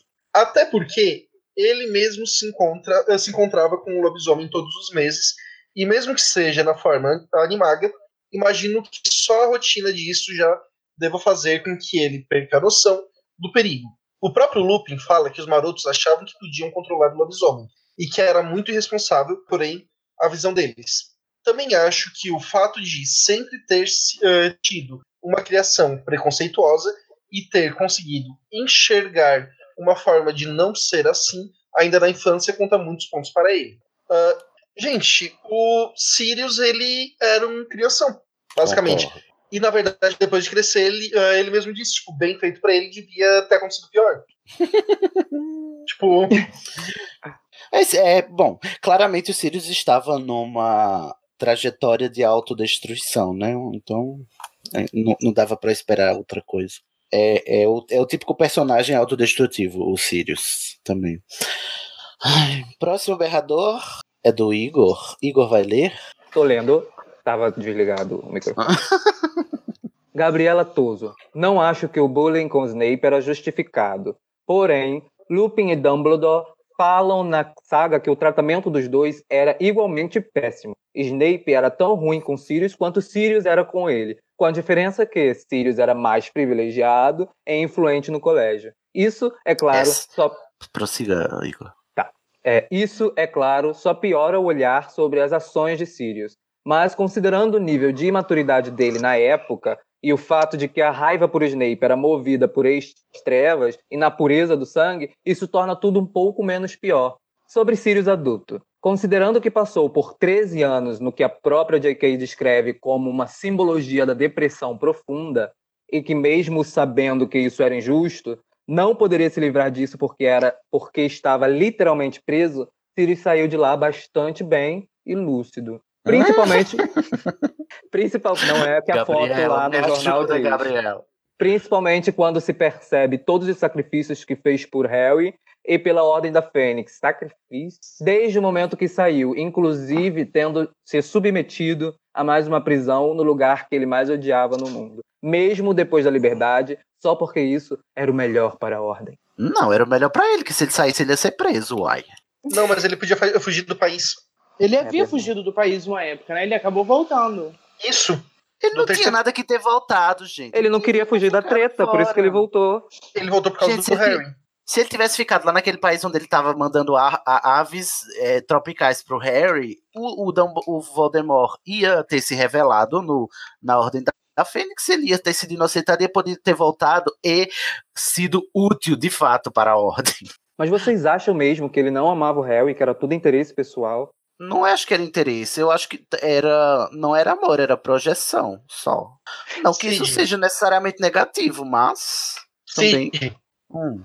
O Voldemort não teria se revelado porque o, o monstro não teria feito o Harry ir até o Ministério. Ah, mas com certeza aí eu tenho outro plot, gente, pra o, o, o Voldemort se revelar. O Harry, do jeito que é, podia botar qualquer pessoa ali naquele corredor que ele ia atrás. Ah, Gente, calma aí. Ah, primeira coisa, o Voldemort passou um ano mandando sonhos pro Harry daquele lugar, porque ele não podia ir, e aí na noite que o Harry vai, ele também vai. É, porque na noite que ele vai, foi quando deu errado. Aí ele foi, né? Pra resolver a, a, a, a pica que o, o Malfoy não conseguiu resolver. Pois é. Foi muito burro. Mas a gente já sabe que o Voldemort é muito burro, não é mesmo? E, aí, e o Malfoy Próximo- pior. Ai, o Malfoy. Próximo berrador ainda é da Gabriela Toso. Parte 3. Quem vai ler? Eu mesma, Lívia Mello. Lívia Mello. E aí, Gabriela continua. Não acho que ele agia como um homem adolescente. Simplesmente estava reagindo à pressão psicológica de ter sua liberdade sempre muito valorizada, vi de coisas que Harry encontrou em seu quarto, tolhida diversas vezes sem nunca ter feito nada para merecer isso. Acho sim um erro ele projetar James em Harry, mas sinceramente, considerando os 13 anos em depressão mais prisão logo após, é, entre aspas, liberdade, mas não poder agir para defender a causa que acreditava, mas morar na casa que odiava, mas ter que conviver com Snape, quem também odiava, acho todas as ações erradas dele entendíveis. E começou a passar pano. e por fim. Gabriela, sobre você é da. Grifinória também, Gabriela? E por fim, sobre monstro. Sirius o tratava mal porque era um ser que o lembrava frequentemente da decepção que era para a família, que acreditava e perpetuava os ideais preconceituosos da família Black. Não tratava mal porque era um Olha. elfo doméstico. Hum, isso Olha, indica... eu. Gabriela, amiga, segura na minha mão e, e- e- e faz assim, o seguinte paralelo. É um rapaz, a gente, tá, a gente sabe que os elfos domésticos são né, a alegoria que a Rowling faz para o trabalho escravo, não é mesmo? Aí você imagina um jovem filho de um senhor de engenho que se rebelou contra sua família, mas que mesmo assim continua cuspindo na cara dos negros. Isso é legal, só porque e lembra o, a- o trauma de sua família opressora? Não, né, amiga? Mas eu acho que além dele Calma que ela ainda lembrar- tá passando pano aqui, gente. Pera aí que vocês... Gente, mas no caso eu acho que ele, ele sentia raiva do monstro porque o monstro amava a família dele. Sim, e o monstro ficava fazendo comentários jocosos o tempo inteiro também. Mas, gente, o monstro tinha outra opção a não ser amar a família dele? Ele era um escravo, um elfo doméstico. Sim. Então, se Ele o, Sirius, se o Sirius realmente odiasse a família dele, a primeira coisa que ele ia fazer era libertar o monstro. Porque, porque ele era escravo da família dele, né? Mas olha só. Gente, o monstro tinha opção, tanto que ele. Ai, desculpa. Ela continuou falando assim, não, calma, não, não, é- não melhora não. Ela falou assim, isso deveria ter ti- tido ao... Pera. Isso indica somente que Sirius não teve capacidade de perdão, inteligência e empatia que deveria ter tido ao pensar que monstro tinha sido criado para ser assim. Mas não acho que isso implique que Sirius era uma pessoa ruim. Gente, eu acho que justamente isso significa que ele era uma pessoa ruim. Ela passou pano pra cada podre óbvio do Sirius. Parabéns. Gabriela, olha, em benefício da nossa relação entre Potterheads, eu vou só dizer que nós teremos que concordar e discordar, não é mesmo? Ela continuou mais um pouquinho. Acho que ele cometeu muitos erros, mas, dado o contexto da história do personagem, vejo que teve muito mais acertos e que os erros foram muito menores do que poderiam ter sido. É só olhar para Bellatrix, que teve desde a infância um histórico muito parecido e tomou um rumo completamente diferente. Sirius morreu lutando para acabar com o preconceito na comunidade mágica, e isso por si só deveria contar mais do que o restante das suas ações. Só Ah, é o mais um famoso- PS. É o famoso eu tenho um amigo negro. Aí isso é defender. Isso é defender a comunidade. Então tá Gente, bom. o maior paralelo do Sirius é com o irmão dele. O irmão dele tratava o elfo muito bem e no final da vida o, ele deu a vida pra fazer a certa. Exato. É, nesse olha aí, gente, o Regulo que foi comensal da morte é muito mais, muito melhor do que o Sirius, gente, pelo amor de Deus. Bota a mão na consciência, gente. Só mais um PS. O preconceito contra qual Sirius lutava era exatamente o que Snape propagava e seguiu propagando mesmo após a morte da mulher que em tese amava. Isso não justifica o bullying, mas acho muita forçação de barra achar que ele era uma pessoa horrível e Snape um santo imaculado, quando o segundo teve mil oportunidades de ser uma pessoa melhor e nunca usou delas de forma satisfatória. O problema é que o Concordo primeiro esse final. também, né, amiga? O primeiro também teve inúmeras oportunidades, mais do que o segundo. É que assim, não dá pra defender nenhum dos dois, gente. Exatamente. Dá, não. não. dá. Verdade. Não, É, também não não tem ninguém certo. Todos Aquele podres. ano foi o, foi o pior ano pra se fazer anima, a amizade em Hogwarts, né? Só tinha gente ruim lá. Tipo, Lúcio de um lado, Marotos de outro.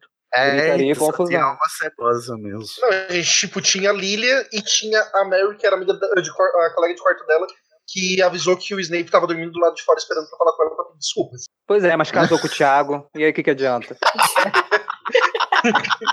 Então, tipo assim, tinha duas. E deixou, e deixou o Sirius batizar o Harry, né? Então. Pois é, pois é. Lilia claramente não era uma boa jogadora de caráter, não é mesmo? Não, era uma sonsa. Meu Deus, Sonsa também Coitada não. Né? da. Ah, era um pouquinho sonsa sim. A não ser que ela tava com algum feitiço ali naquela mente ali dela. Ou ela pensasse igual realmente. Calma, gente. Vamos chegar na Lilian. Próximo berrador é o último deste episódio. Quem vai ler? Ai, sou eu. É. Luana Nogueira. Luana Nogueira por e-mail. Amo Olá. Luana. A minha reação ao saber que James barra Thiago é Satanares foi apenas disappointed but not surprised. Todos nós. espera- Sim, nós mesmos. Eu não esperava nada menos desse burguês safado que tem dinheiro só por causa do alisamento de cacheadas. Ou seja, reafirmando o padrão estético. Oi, JK, vai mudar isso no Twitter também? Amo a Luana, gente. Segue a Luana no Twitter, pelo amor de Deus. Fala agora, JK, cadê sua voz? Cadê? Fala agora. Eu queria pistolar muito por causa do Sirius, mas eu tô afogada num sentimento agridoce em relação a ele. Todos nós. Com base na história dele, eu tô até impressionada que ele virou uma pessoa 90% decente e só 10% psicopata. Generosa. Eu não né? tô acreditando que eu escutei o episódio inteiro esperando altas pistolagens e vocês fizeram ter pena até do Pedro. Hashtag volta pistolagem. Luana, esse seu comentário me representa em tantos níveis, Luana. Você não sabe. Você não sabe o Luana é que a eu melhor passei. pessoa. O que eu passei rosteando esse episódio, você não sabe o que eu passei. Gente, a Luana, eu acho que ela pisou num cocô de cachorro de propósito e entrou dentro da casa onde passaram o pano. Só pra afrontar quem passou pano. Aí no final ela diz: É isso, Mores, sucesso. Um beijo, Luana, sua linda. Manda mais berrador pra nós. Luana é Ufa, gente, melhor parece pessoa. que Luana arrasa demais nos berradores dela. Parece que faz 84 anos que a gente tá nesse episódio, não é mesmo? Mas acabou, gente. Acabou os berradores. Mas esse episódio merecia, sim, esses berradores longos, né? Porque foi dedo no cu e gritaria. E vocês veem que não é, uma, não é uma discussão que vai ter fim nunca. Lumos Maxima. Lumos Maxima. Mas agora vamos findar aqui, porque vamos passar agora pro próximo episódio, dos quais a gente vai ler os berradores, que é o episódio 23. Agora é só amor, gente, só luz, só, só patronos brilhantes nestes comentários que é- são sobre o episódio 23, que foi sobre a biografia da Rowling, quando a gente completou um ano de vida no nosso podcast. Ainda éramos Epai Pedra Filosofal também, no episódio 23, Rowling, uma história. Quem vai começar nesse episódio? Lendo o Eu. comentário da Lorena. Ah, Cid, Hum, não é só amor. Lá no final vai ter uma, um debate. um debate, mas é, No final desse comentário já. já, né? Vamos lá, vamos ver o que Lorena tem para nos oferecer. Vamos lá, Lorena Ferrari por e-mail. Oi, gente. Olha, Olá. que episódio emocionante. Que episódio emocionante. Fiquei muito feliz de ouvir esse episódio. Não só para conhecer mais a história da Rowling, que confesso que nunca soube muito além do básico, mas porque é muito gostoso compartilhar admiração por ela e por sua obra com todos vocês. Não. Vocês cinco me representam muito. Sou muito grata pela existência de HP e toda a experiência que essa história me proporciona, desde os meus 16 anos, que foi quando comecei a ler os livros. J.K. Rowling é um mulherão da porra e ela erra um monte sim. Eu que acompanho o Twitter dela sei, como vocês também. Mas acerta também. É uma pessoa que com posicionamento político progressista, que não tem medo de opinar e defender o que é acredita publicamente. Para cada tweet problemático que ela escreve, tem uns 100 pelo menos com os quais eu assino embaixo. O que não consigo relevar da parte dela é defender o Johnny Depp de queerbaiting com Dumbledore. O primeiro caso eu ainda tenho esperanças de ser expressão da Warner, porque uma mulher que sofreu um relacionamento abusivo defender um abusador é um pouco demais para minha cabeça. Então Pra estou esperando. É, isso é meio tenso mesmo. Então estou esperando. Então estou esperando aquela entrevista em que ela vai assumir que não concordou coisa nenhuma com criança amaldiçoada. E na. Gente, confesso que eu tenho criança amaldiçoada desde o lançamento até hoje. Eu nem abri o plástico, de tanto que eu ouvi vocês falando mal dele. É o certo. e na qual ela também vai revelar que só manteve o Depp porque a Warner exigiu. Isso pra mim é tipo quase 100% de chance de ser real, porque Com certeza. com não certeza faz é sentido. É, já devia ter algum, algum contrato assinado, alguma coisa assim. Exatamente. Quem conhece como funciona a produção dos filmes de Hollywood sabe como é, como é que essas coisas é muito antecipadamente organizada e ele com certeza recebeu milhões para fazer esse filme. Então, Eu acho que mercadologicamente ela quis o Depp sim. Eu acho que ela realmente quis ele no elenco. antes das polêmicas, talvez sim. Não tinha polêmica nenhuma sobre ele. É, só pois surgiu é, depois que mas- já tava editado, né? Não, gente, o pior é que assim, na entrevista em que ele foi se defender, ele usou o nome dela como escudo. Diz- é, Tipo, ah, a Rowling viu as provas e ela acreditou em É verdade. Saiu uma entrevista recentemente com o Depp, quando, que ele finalmente falou sobre o assunto, e ele falou que a Rowling conversou com ele pessoalmente, viu as provas e viu que ele era inocente e que por isso o defendeu, né? É, tá muito esquisita essa história. Não, eu quero saber que provas são essas que o mundo inteiro não viu. Tipo assim, Não, só é ela. verdade. E, tipo, não, É. tinha, não tinha provas da agressão, não tinha foto, é, exame de vídeo. corpo de delito, tem vídeo, tudo. Não, Inclusive, o caso já foi até encerrado, né? Eles entraram em um cada acordo. vez mais foi, entraram em acordo. exatamente. Gente, o Depp deve saber o podre de alguém muito grande ali na Warner pra estar se mantendo, porque eles podiam ter substituído ele. Dava tempo, era só uma pequena Dava, cena. uma gente, cena, Pelo amor de Deus, é muito dinheiro. Eles já tinham É. pago. Não havia cláusula no contrato que eles de- iriam devolver 30 milhões de dólares, porque é o que ele recebe pelos filmes que ele faz. Eu duvido que ele tenha recebido 2, 4 milhões. Ele deve ter recebido 10 milhões pra cima. É muito dinheiro.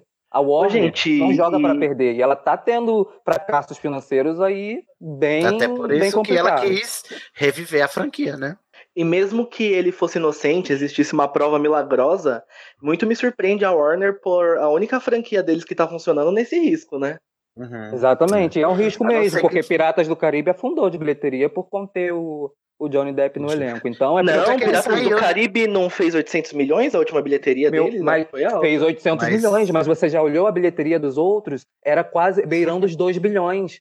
Então, eles investem 300 milhões em um filme, 800 milhões é muito pouco. Eles querem, novamente, um bilhão e meio. que Eles... É sempre mais. Se falar que o Depp saiu, né, agora da franquia, não vai fazer Saiu, mais. foi demitido. Aprende, Warner. Isso aí, Disney, né, no caso. É. Segam- sigamos. Seguemos não, gente, por favor, fiquem vendo. Ok. Vamos ver. Já o caso do queerbaiting, eu acho que é uma coisa dela mesma. Infelizmente, 50 pontos a menos para a Grifinória. No mais, parabéns. no mais, parabéns Mas- mesmo. Termina. Parabéns, gente. Especialmente ao Igor pela pauta e a Alice pela edição, que ficou ótima. Beijo. Ah, beijo pra Alice, beijo pra Igor. Gente, Ah, essa gente. questão do queerbait, eu acho que é super, super a cara dela mesmo. Tipo assim, botar um pouco de. Tipo, tentar morder um pouco isso lo- logo depois que começou a ficar relevante e tal. Isso é muito. Mas é, vocês viram a, a matéria do Potterish? Eles já assistiram o filme e falaram que não tem queerbaiting, mas o que tem ainda não é su- suficiente, assim, sabe? No Não, filme gente, novo. Mas o que vocês impressão- querem? Um beijo de língua? Gente, a impressão que eu tenho vendo dos trailers é que, tipo assim, ela colocou no roteiro e o Yates não percebeu. Não percebeu, exatamente. Porque, tipo assim, Nossa, o é- Yates é muito burro. Burro, burro, burro. Gente, porque, tipo assim, pelo trailer dá pra notar. Não, primeiro ele disse Pra quem não sabe vai a história, ter... dá. A história é, o Yates fala, declarou, não vai, a sexualidade do, do, do Dumbledore não vai ficar explícita. Aí a, gente, aí a gente já entende que o Yates não entende muito bem o sentido desse explícito. Quando a gente vê o trailer, o Dumbledore pegando na mão do Grindelwald no espelho de Ogesedes, né? Ou seja, a gente já sabe que o E Yates... aquele, e aquele comercial que saiu com o Dumbledore falando nós éramos mais que irmãos. Mais que amigos. Era Mais mais que que amigos, isso, éramos Gente, mais que se amigos. não. Eu, eu, eu confio na Rowling nesse sentido, que se não vai estar nesse, é, assim, como a gente gostaria, vai ter nos próximos, porque esse é o, o mote do- da briga entre o Grindelwald e o Dumbledore. Não, Porque outra razão ele não poderia se mover contra o Grindelwald. Mas eu não confio no Yates. O Yates sim vai ter isso. Pro- Provavelmente, ou os produtores e tal. Eu acho Ele que depende da reação né? com esse filme. Depende Amenizar. da reação com esse filme. Eles vão adaptar algumas coisas. Creio que ele já tem até dois caminhos traçados. Se as Tanto pessoas é que aprovarem muito bem a relação deles Capaz dois. mesmo. Tanto é que te- teve até um tweet na, da Rowling, quando começou essa história do queerbaiting, não tinha nem trailer nem nada do segundo filme, e a Rowling disse, por que, que vocês estão me criticando por uma história que vocês ainda nem viram acontecer, e que ainda faltam quatro partes? Porque a O que gente se significa- conhece, bonita. Mas é, é, porque essa fala dela é porque ela foi é, afrontosa, porque ela é mesmo, né, no Twitter. Ela é, ela é. Mas dá a entender que ela planeja, sim, desenvolver isso nos próximos quatro filmes. E se ela quiser, ela coloca, porque tá ali na mão dela a parada toda. ela é roteirista. Exatamente. Gente, é que eu não duvido que o Yates tá, é, tipo assim, torcendo pra todo mundo esquecer que em 2007 ela falou que o Dumbledore era gay, pra chegar, tipo assim, quando os dois foram se enfrentar em 1945, tan, tan, tan, tan, eles eram, ele era apaixonado pelo Grindelwald. Não, mas isso daí é tipo. É impossível eles Não não, tem como eles desenvolvendo. chegar Não assim. tem. Aham. Porque é o que a Rowling disse, né? Ela só falou que o Dumbledore era gay porque ela se questionou. Por que o Dumbledore estava sendo seduzido por aquelas ideias do Grindelwald, né? Porque ele era apaixonado por ele. Tipo, Totalmente. isso tem que ser mostrado no decorrer. Não tem como É, ficar por esse é um fator, é um fator determinante para a história entre os dois, gente. Não tem como sair. Ó, mas se sair, gente, vai ser, vai ser um fiasco. Para mim, enquanto fã, vai ser um fiasco. Eu não confio muito, não, porque que é mais aquele o filme Inferno do Dan Brown que mudaram o final. Nossa, que ódio que eu tenho disso. Aham, tipo assim, tudo é possível. Gente, ressurgir das trevas pra falar disso, que é. o- Meu Deus. Não saco, eu não saquei, não li nem, nem assisti. Mudaram o final para pior, né? Foi. É bem pior. Ficou ridículo. O livro é muito bom, o final é muito bom, e o final do filme é tipo o final feliz. Não tem nada a ver. Mas vamos seguindo aqui próximo, berrador. Sou eu que leio. É para nós, Marina. Bianca AP, por e-mail. Bom dia, Brasil. Boa tarde, Itália. Hum, bem travesti. Aqui quem escreve é Bianca Pestolose. Pestalose. Ou Bianca AP. Lá no grupo do É Pau é Pedra, no site Face, diretamente de Lisboa. Europeia ela. Lembrando que agora é o grupo Estação 93 Quartos. não é? Isso, isso é do falecido É Pau é Pedra Filosofal. Vamos lá. Vim aqui hoje para agradecer e enaltecer esse ser humaninho incrível, uma deusa, uma louca, uma feiticeira, o verdadeiro demolidor que o mundo precisa. Sim, ela mesma, Ah. Sidney Andrade. Oh, Ai, meu Deus. Gente, Olha que a roupa, eu não tenho a roupa para esse elogio, gente. Por isso que eu Cid. estou pelado. Cid, me emocionei demais com a sua fala no último cast sobre o que HP significa para ti e sua dedicação ao projeto do É Pau é Pedra Filosofal. Hum. Que delícia que foi embarcar nessa jornada de revisitar Harry Potter contigo. Primeiro que Harry Potter é o pedaço de entretenimento mais importante na minha vida desde quando eu era criança. Eu me sentia, eu me sentia muito importante lendo livro de gente grande, enquanto os amiguinhos ainda estavam no gibi da Mônica ou ainda não tinham sido alfabetizados. Olha aqui, eu tô lendo um livro sem figura, tá? Com plot twist. Segundo, que fazia já alguns anos que eu não me animava com nada que saía de Harry Potter. E apesar de reler a saga constantemente, aquele amorzão de fã tinha se esvaído. Nem vi Animais Fantásticos ainda e prefiro estar morta do que ver Johnny Depp na continuação. Mas, a cada episódio, o podcast reacende as chamas da paixão por Harry Potter que ainda tem dentro de mim. Olha, esse é o melhor elogio, tá, gente? Quando a gente reacende essa paixão. Quando, eu- quando vocês me dizem que, que o, o podcast faz isso, é, é com isso que eu me realizo. E terceiro, que o podcast tem o melhor host possível e imaginável. Cid, Ah, você é muito bom nesse trem de podcast, sabia? Ai, mas é uma puxa-saco. É muito. É muito gostoso o jeito que você media as conversas. O seu carisma é incrível e você faz o espectador se sentir à vontade. É como se você fosse um velho amigo trocando uma ideia comigo. Porque não se engane, eu respondo tudo que vocês falam. Muito que bem, é assim que todo bom ouvinte de podcast faz mesmo, conversando sozinho no trem, no metrô, no ônibus, rindo, pegando Dando vergonha. risada. Uhum. Muito obrigada por ter assumido esse compromisso de fazer o É Pau é Pedra Filosofal, por destinar preciosas horas da sua vida criando um conteúdo incrível sem ganhar nada em troca. Eu estou passando por um momento difícil na minha vida, onde estou lidando com vários transtornos psicológicos, e ouvir o cast sempre me leva para um lugar melhor. Me divirto horrores ouvindo o podcast e lembrando de uma época gostosa da minha vida, onde tudo era mais simples. Então queria deixar aqui muito amor e mil obrigados a você, Sidney, aos convidados, pauteiros e editores. Vocês estão fazendo bem sem ver a quem. Ah, mas eu faço bem se virar quem toda hora, né? Esse sou muito eu. obrigado. Sou eu, né? Que eu não, não consigo ver ninguém. Ô, Bianca, muito obrigado. Esse comentário, esse tipo de comentário, não pelos elogios a mim, que apesar de eu merecer, né, a minha modéstia não me deixa aceitar, mas. Brincadeira louca. Mas assim, tipo, é, saber que a gente faz parte disso com os ouvintes. E, e, sobretudo fazer que a, saber que a gente faz a diferença porque tá muito podcast para mim eu que escuto podcast há muito tempo muito podcast para mim foi também esse consolo essa esse momento de alegria na minha depressão porque eu tenho depressão. E saber que eu tô conseguindo causar o mesmo efeito que as pessoas causam em mim tipo jogar esse patronozinho essa memória sabe essa memória boa essa lembrança boa para você fazer o seu patrono aí do seu lado eu fico ai, radiante eu fico de coraçõezinhos nos olhos. Muito obrigado me realiza quando eu recebo um comentário desse tipo. Um beijo enorme Bianca. E não se acanhe Bianca mesmo de Lisboa você pode participar conosco vir gravar também com a gente tá? E, Bianca, ah, e como o Dumbledore disse uma vez, Hogwarts sempre estará lá para aqueles que a ela recorrerem. Ai, que lindo! Então, se precisar, É, se precisar, pode chamar a gente lá, que os Potterheads do Estação 93 Quartos são todos ponta firme. É, posso terminar o comentário dela? Pode. Que tem uma Ih, parte eu aqui, tinha terminado. Não, agora, agora veio o Guilherme. Nessa hora você põe uma música bem romântica, tá? Porque agora vem a declaração.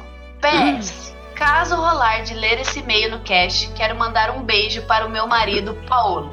Outro ouvinte de carteirinha do Epau e Pedra Filosofal, que me ajuda a segurar essa barra que é gostar de Harry Potter. E que é o patrono que todo dia afasta os dementadores de mim. Ai, Forte abraço. Nossa, que declaração. Gente, um beijo, Paulo. Maravilhoso. Paulo, eu estou apaixonado por você também, saiba disso. Paulo, me, beija, você Paulo. tem uma esposa maravilhosa.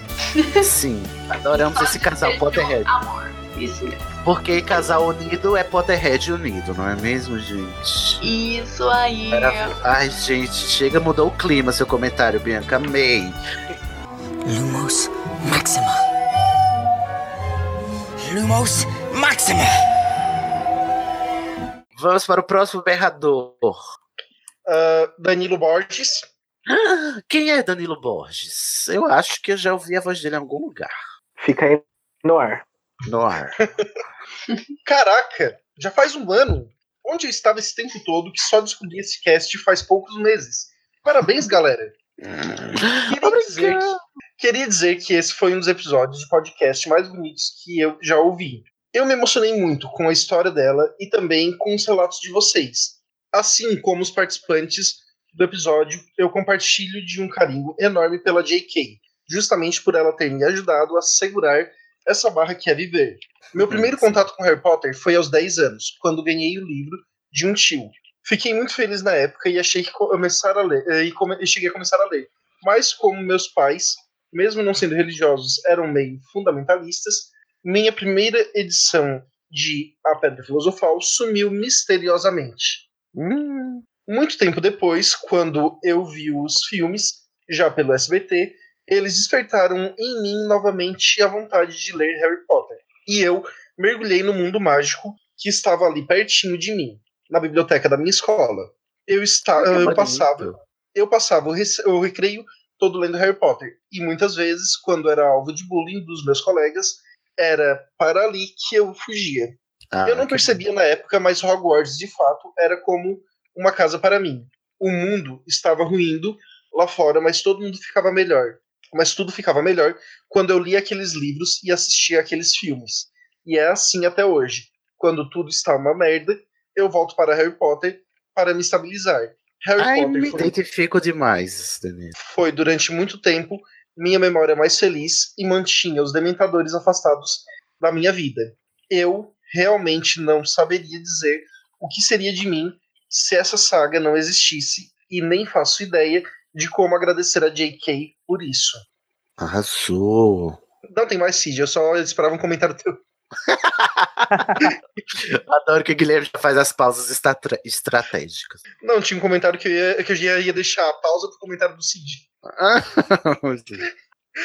Ver tudo o que ela passou e lembrar de que ela escreveu em, e lembrar de que ela escreveu em Pedra Filosofal a Minerva falando: ele vai ser famoso, uma lenda. Eu não me surpreenderia se um dia de hoje ficasse conhecido no futuro como o dia de Harry Potter. Vão escrever livros sobre ele, eh, sobre Harry. Todas as crianças do nosso mundo vão conhecer o nome dele. É de arrepiar. Enfim, obrigado por manter essência da obra si Potter. mesmo. Viva enquanto a dona Warner nem ao menos tentou. É maravilhoso ter um espaço para Adoro trocar que é um elogio e um shade. sobre Harry Potter e se sentir tão confortável. Observação: amei Lumos Máxima com, com vírgula sonora. Mais um pra me afrontar, não tô crendo. Vai Já ter todos os feitiços Máxima assim. Desculpa a intenção. Vai. Tem que acabar o Máxima. Amei, Danilo, amei, amamos. Muito obrigado pelo seu carinho. Lumos Maxima. Lumos Maxima. É, gente, é, a Marina foi ter que pegar uma chave de portal ali urgente. Ela se ausentou agora. Vamos continuar sem ela, tá? Mas continuamos com os comentários, que ainda tem muito pela frente. Quem vai ler o próximo? O Sidney podia ter emprestado a Brachana, mas ele não quis.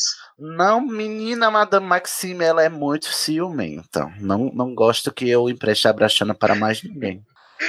Próximo vereador, quem vai ler? Eu, João Paulo Uchoa. Olha, vou confessar que eu não fiquei muito animado de ouvir esse EP, porque eu não gosto muito de ir atrás da história pessoal dos artistas que eu gosto. Sei lá, eu me sinto meio que invadido a privacidade dessa galera. Prefiro Não, eu focar. gosto de eu gosto de ir para saber se eu tô dando dinheiro a misógino, a violentador, abusador. Exatamente, exatamente. Prefiro focar mais nas obras, porque assim eu evito o contato com essas matérias. Mas hoje em dia eles viram influências, gato, não adianta. A gente tem que, tem que ir atrás. É, evito contato com essas matérias sensacionalistas que só querem atenção, como foi o caso do ex-marido dela, falado no cast. Ex-marido dela? Qual é o nome dele? Sim, o ex-marido dela que fazia. Dizia que a Rowling. No... Ah, enfim, ele fazia a caveira da Rowling, né? O, Uhum. o ex-marido dela, é português, né? No começo da carreira dela. Diz Sobre que ele morte. inventava as histórias, que ela copiava do Tolkien. Macho escroto sendo macho escroto, nada Uhum. diferente. Sobre o Morte Súbita, eu adoro o livro, adorei a interação dos personagens e o final é ótimo. Indico para todos que não leram. Engraçado que, depois que ela terminou a saga, eu fiquei mais animado quando foi dito que ela ia lançar um livro que não era de Harry Potter do que quando disseram que ia ser lançado a oitava história de Harry Potter. Acho que minha intuição estava certa. RS, Era. RS, RS, RS, Muito RS. que bem. Muito sensitiva, fada sensitiva.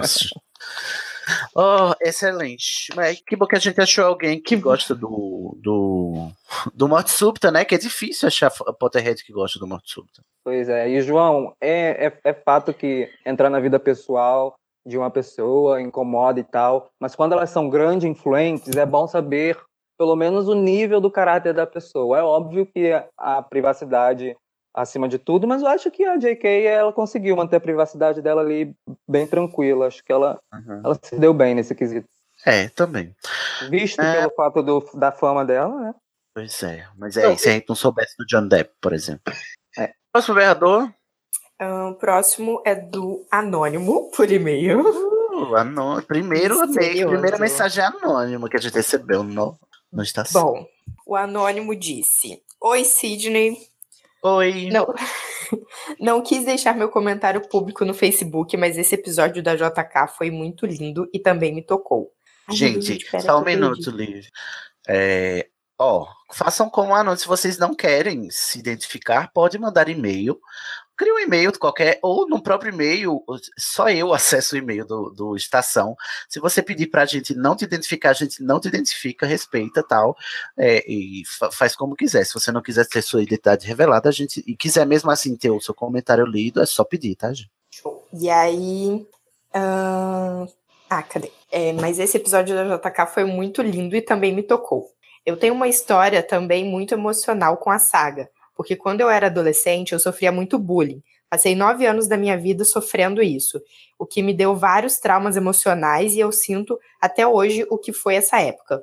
Eu li Harry Potter para ajudar a passar meus dias na escola e eu me senti menos sozinha nos recreios. Muita gente se afastava de mim por causa do bullying, para não ser zoada por tabela.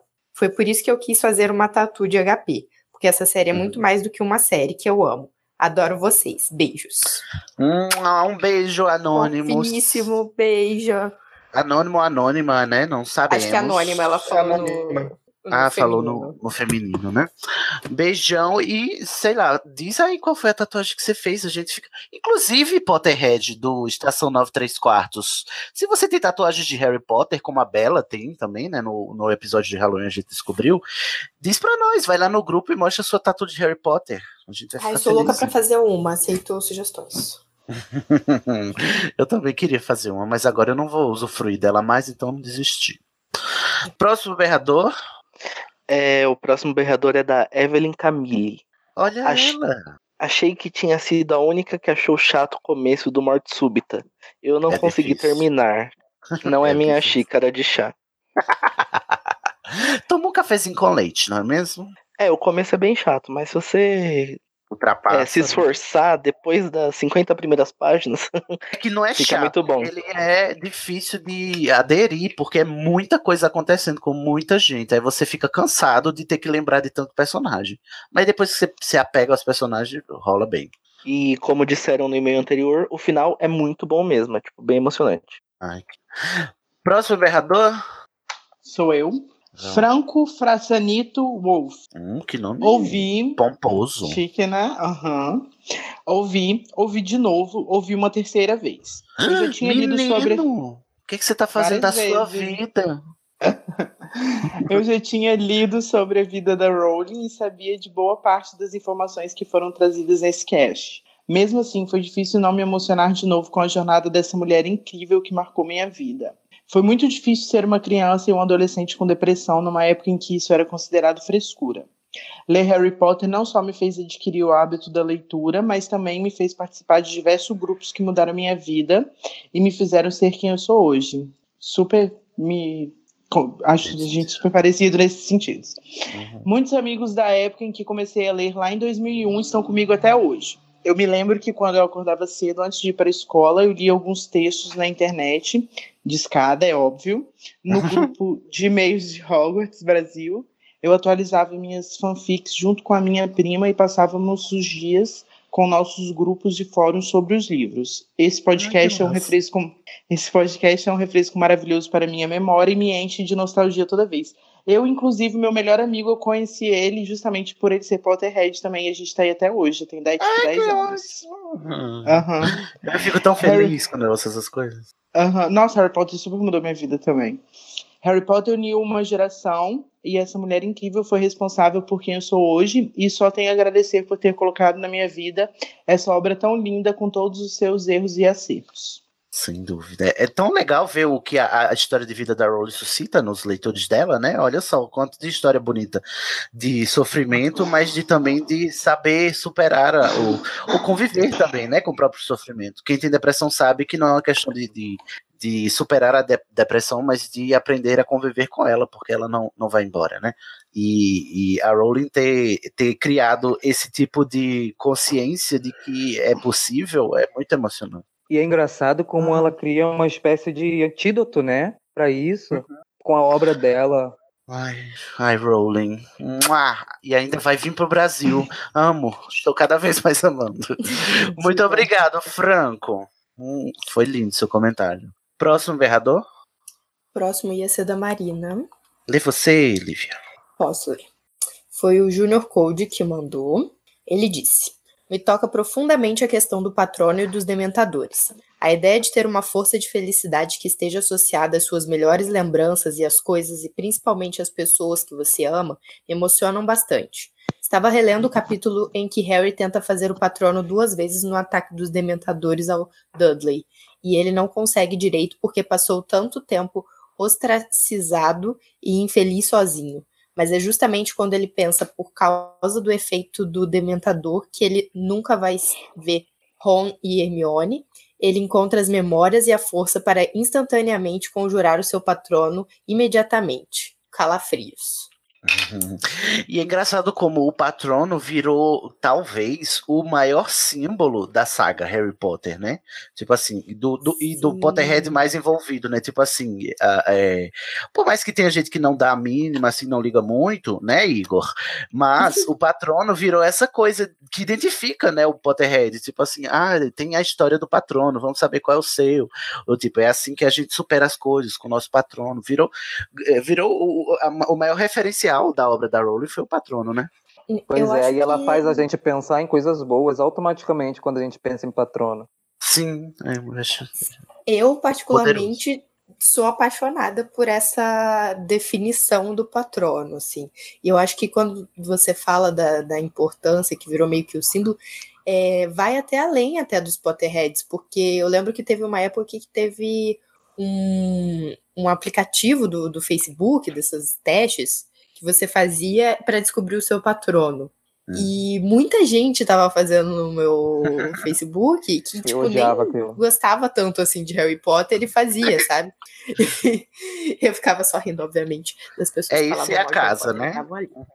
Sim. É, o patrono Mas... e a casa são duas coisas bem marcantes.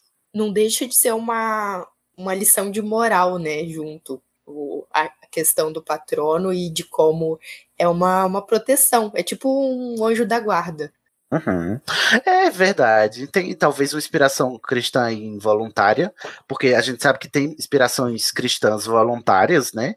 Da Rowling, mas essa ideia também, é esse análogo ao nosso anjo da guarda, né? O patrono. E que é uma coisa que está dentro de nós, que sai de nós, né? Não, não nos deixa. É, uhum. é realmente. não tinha parado para pensar que o nosso patrono é o, é o anjo da guarda do trouxa, né?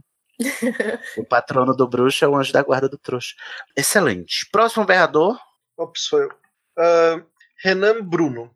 Gente, que podcast maravilhoso. Estavam ah, tanto, beijo, Renan. Estava um tanto decepcionado com ela devido aos últimos acontecimentos sobre, Harry, uh, sobre a saga Harry Potter. Sim, tava difícil. É. Mas me emocionei com os comentários finais.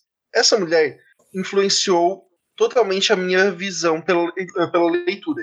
Sobre a influência mágica dela, eu tive interesse em ler o livro. E foi logo o Harry Potter e a Ordem da Fênix, pois tinha acabado de assistir o filme e não estava aguentando de curiosidade para saber o que aconteceria. Com todos os problemas, eu admiro muito ela e ela continua a rainha para mim. que bom.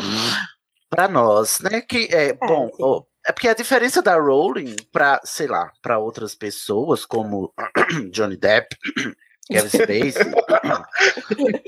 Enfim, esse povo é que a Rowling ela tem defeitos por ser humana, mas ela tenta se corrigir, se melhorar e tal. Sabe, a gente vê um esforço ativo e a gente vê um esforço também de melhorar as coisas que ela faz. Tipo, ela tem uma boa intenção por trás das coisas que ela faz.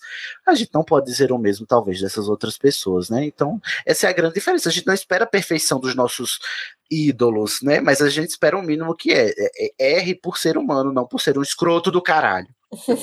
E, e todas as cobranças que nós fazemos dela foi por causa, basicamente, de uma, entre aspas, educação que ela nos deu, sabe? Tudo Uhum. que a gente é hoje foi por causa dela, uma boa parte, e hoje a gente só cobra de volta uma coisa que a gente aprendeu com ela mesmo, que foi questões de empatia e outras coisas. Bem observado, exatamente. Olha aí, JK mamãe criando. Mamãe, mãe JK, JK mãe, né? Lumos Maxima. Lumos Maxima. Então, terminamos aqui os comentários berradores sobre o episódio da J.K. Rowling, a biografia dela, essa mulher que só traz luz e patronos para nós, não é mesmo? O último episódio que nós vamos repercutir hoje será o episódio número 25, que foi a nossa estreia na nova casa, no Estação 9 3 quartos, não é mesmo? Um episódio sobre traduções. Esse episódio que durou 84 anos de, de duração, foi enorme. Eu não sei como vocês aguentaram, mas deu o que falar também, né? Batizamos planetas novos, foi uma delícia esse episódio. Quem vai ler o primeiro berrador do episódio 25, traduções, é o Igor. Tatielma Bezerra disse: Boa sorte na casa nova, gente. Não sou do time Sasha. Inclusive, vou deixar umas curiosidades que tenho sobre o aportuguesamento dos nomes e termos. Alguns acho bem necessários para a identificação do público-alvo. Por exemplo, Remo, que eu conhecia da lenda romana, talvez ficasse truncado se o personagem tivesse aparecido para mim como Remus. Já perdi a fé da Rouco. Fazer uma revisão, uma revisão decente para esses livros, li uma edição mais recente e vou deixar minhas impressões. Dois pontos. Porra, Rouco. Rouco, me ajuda aí, Rouco. Na canção do chapéu, no Cálice de Fogo, este se refere a Ravenclaw e Hufflepuff como homens. Que raiva! Sério que É, nunca no vão fazer uma revisão que conserte um erro tão grotesco? Olhe que em Meu Câmara Deus. Secreta já é mencionado que elas se chamam Rowena e Helga. Nossa, ela tem Uhum. razão, né, gente? Porra, Rouco. Sacanagem. Consertaram Kate Bell, que nas primeiras edições virava Katia a partir do, do quinto livro. Porra, Ai, Kátia Bell. Não, mas isso é culpa da Lia. Kátia Bell, pelo amor de Deus. o Ela medalhão. devia ter Kátia Sinos. O medalhão continua como Camafeu em A Ordem da Fênix. Camafeu é de matar, Camafeu. É tão Brasil isso, né? Camafeu. Então, Nossa, não é tão- de Camafeu, gente. E Oi? quando eles olham na Ordem da Fênix, quando eles acham o medalhão e estão limpando a casa, né? Aí eles encontraram um camafeu que não conseguiam abrir e jogaram fora. Camafeu. Era o, Nossa. meda- era o medalhão do, do Sonserino. Aí no- em, em Relíquias da Morte é medalhão, medalhão, sendo que na tradução do Ordem da Fênix está um camafeu. Por isso que eu tava procurando esses dias em Ordem da Fênix essa referência do medalhão e não achei. eu não lembrava que era Porque não tinha. Vamos lá. Uma particularidade bem. que é camafeu, gente, pelo amor de Deus.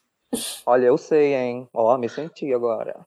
Uma, uma particularidade bem fútil das últimas edições de capa dura, Merlin aparece. Merlin aparece como Merlin, É, é Merlin O- com N aparece com Merlin com M. com M. Com Isso.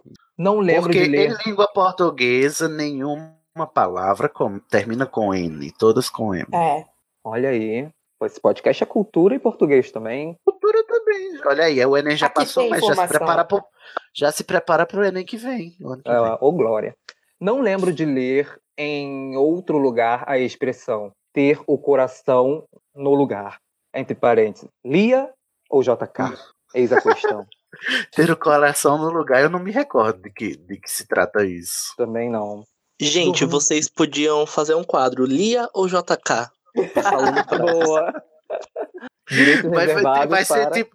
Mas vai ser tipo o Mary o Lotus do, do Wanda, né? O, o, JK É boa. e- É. Nossa, Ótimo. sou muito a favor de ser o Mary Lotus do, do Estação 9 3 quartos Lia ou JK.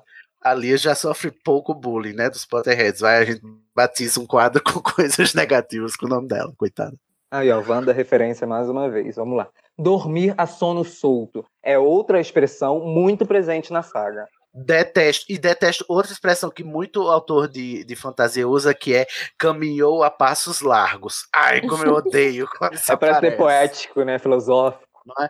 Ah, e outra é, ele, o, quando vai descrever um corpo morto no chão, né? Os membros dele estavam em ângulos estranhos. É uma. Ai, como eu detesto também. Se bem Eu que esse ângulo de- estranhos é um clichê da Rowling. Foi a Rowling que inventou esse clichê. Ela usou pra descrever o unicórnio morto e depois pra descrever o Dumbledore morto. A- Molhado até os ossos eu acho bem estranho.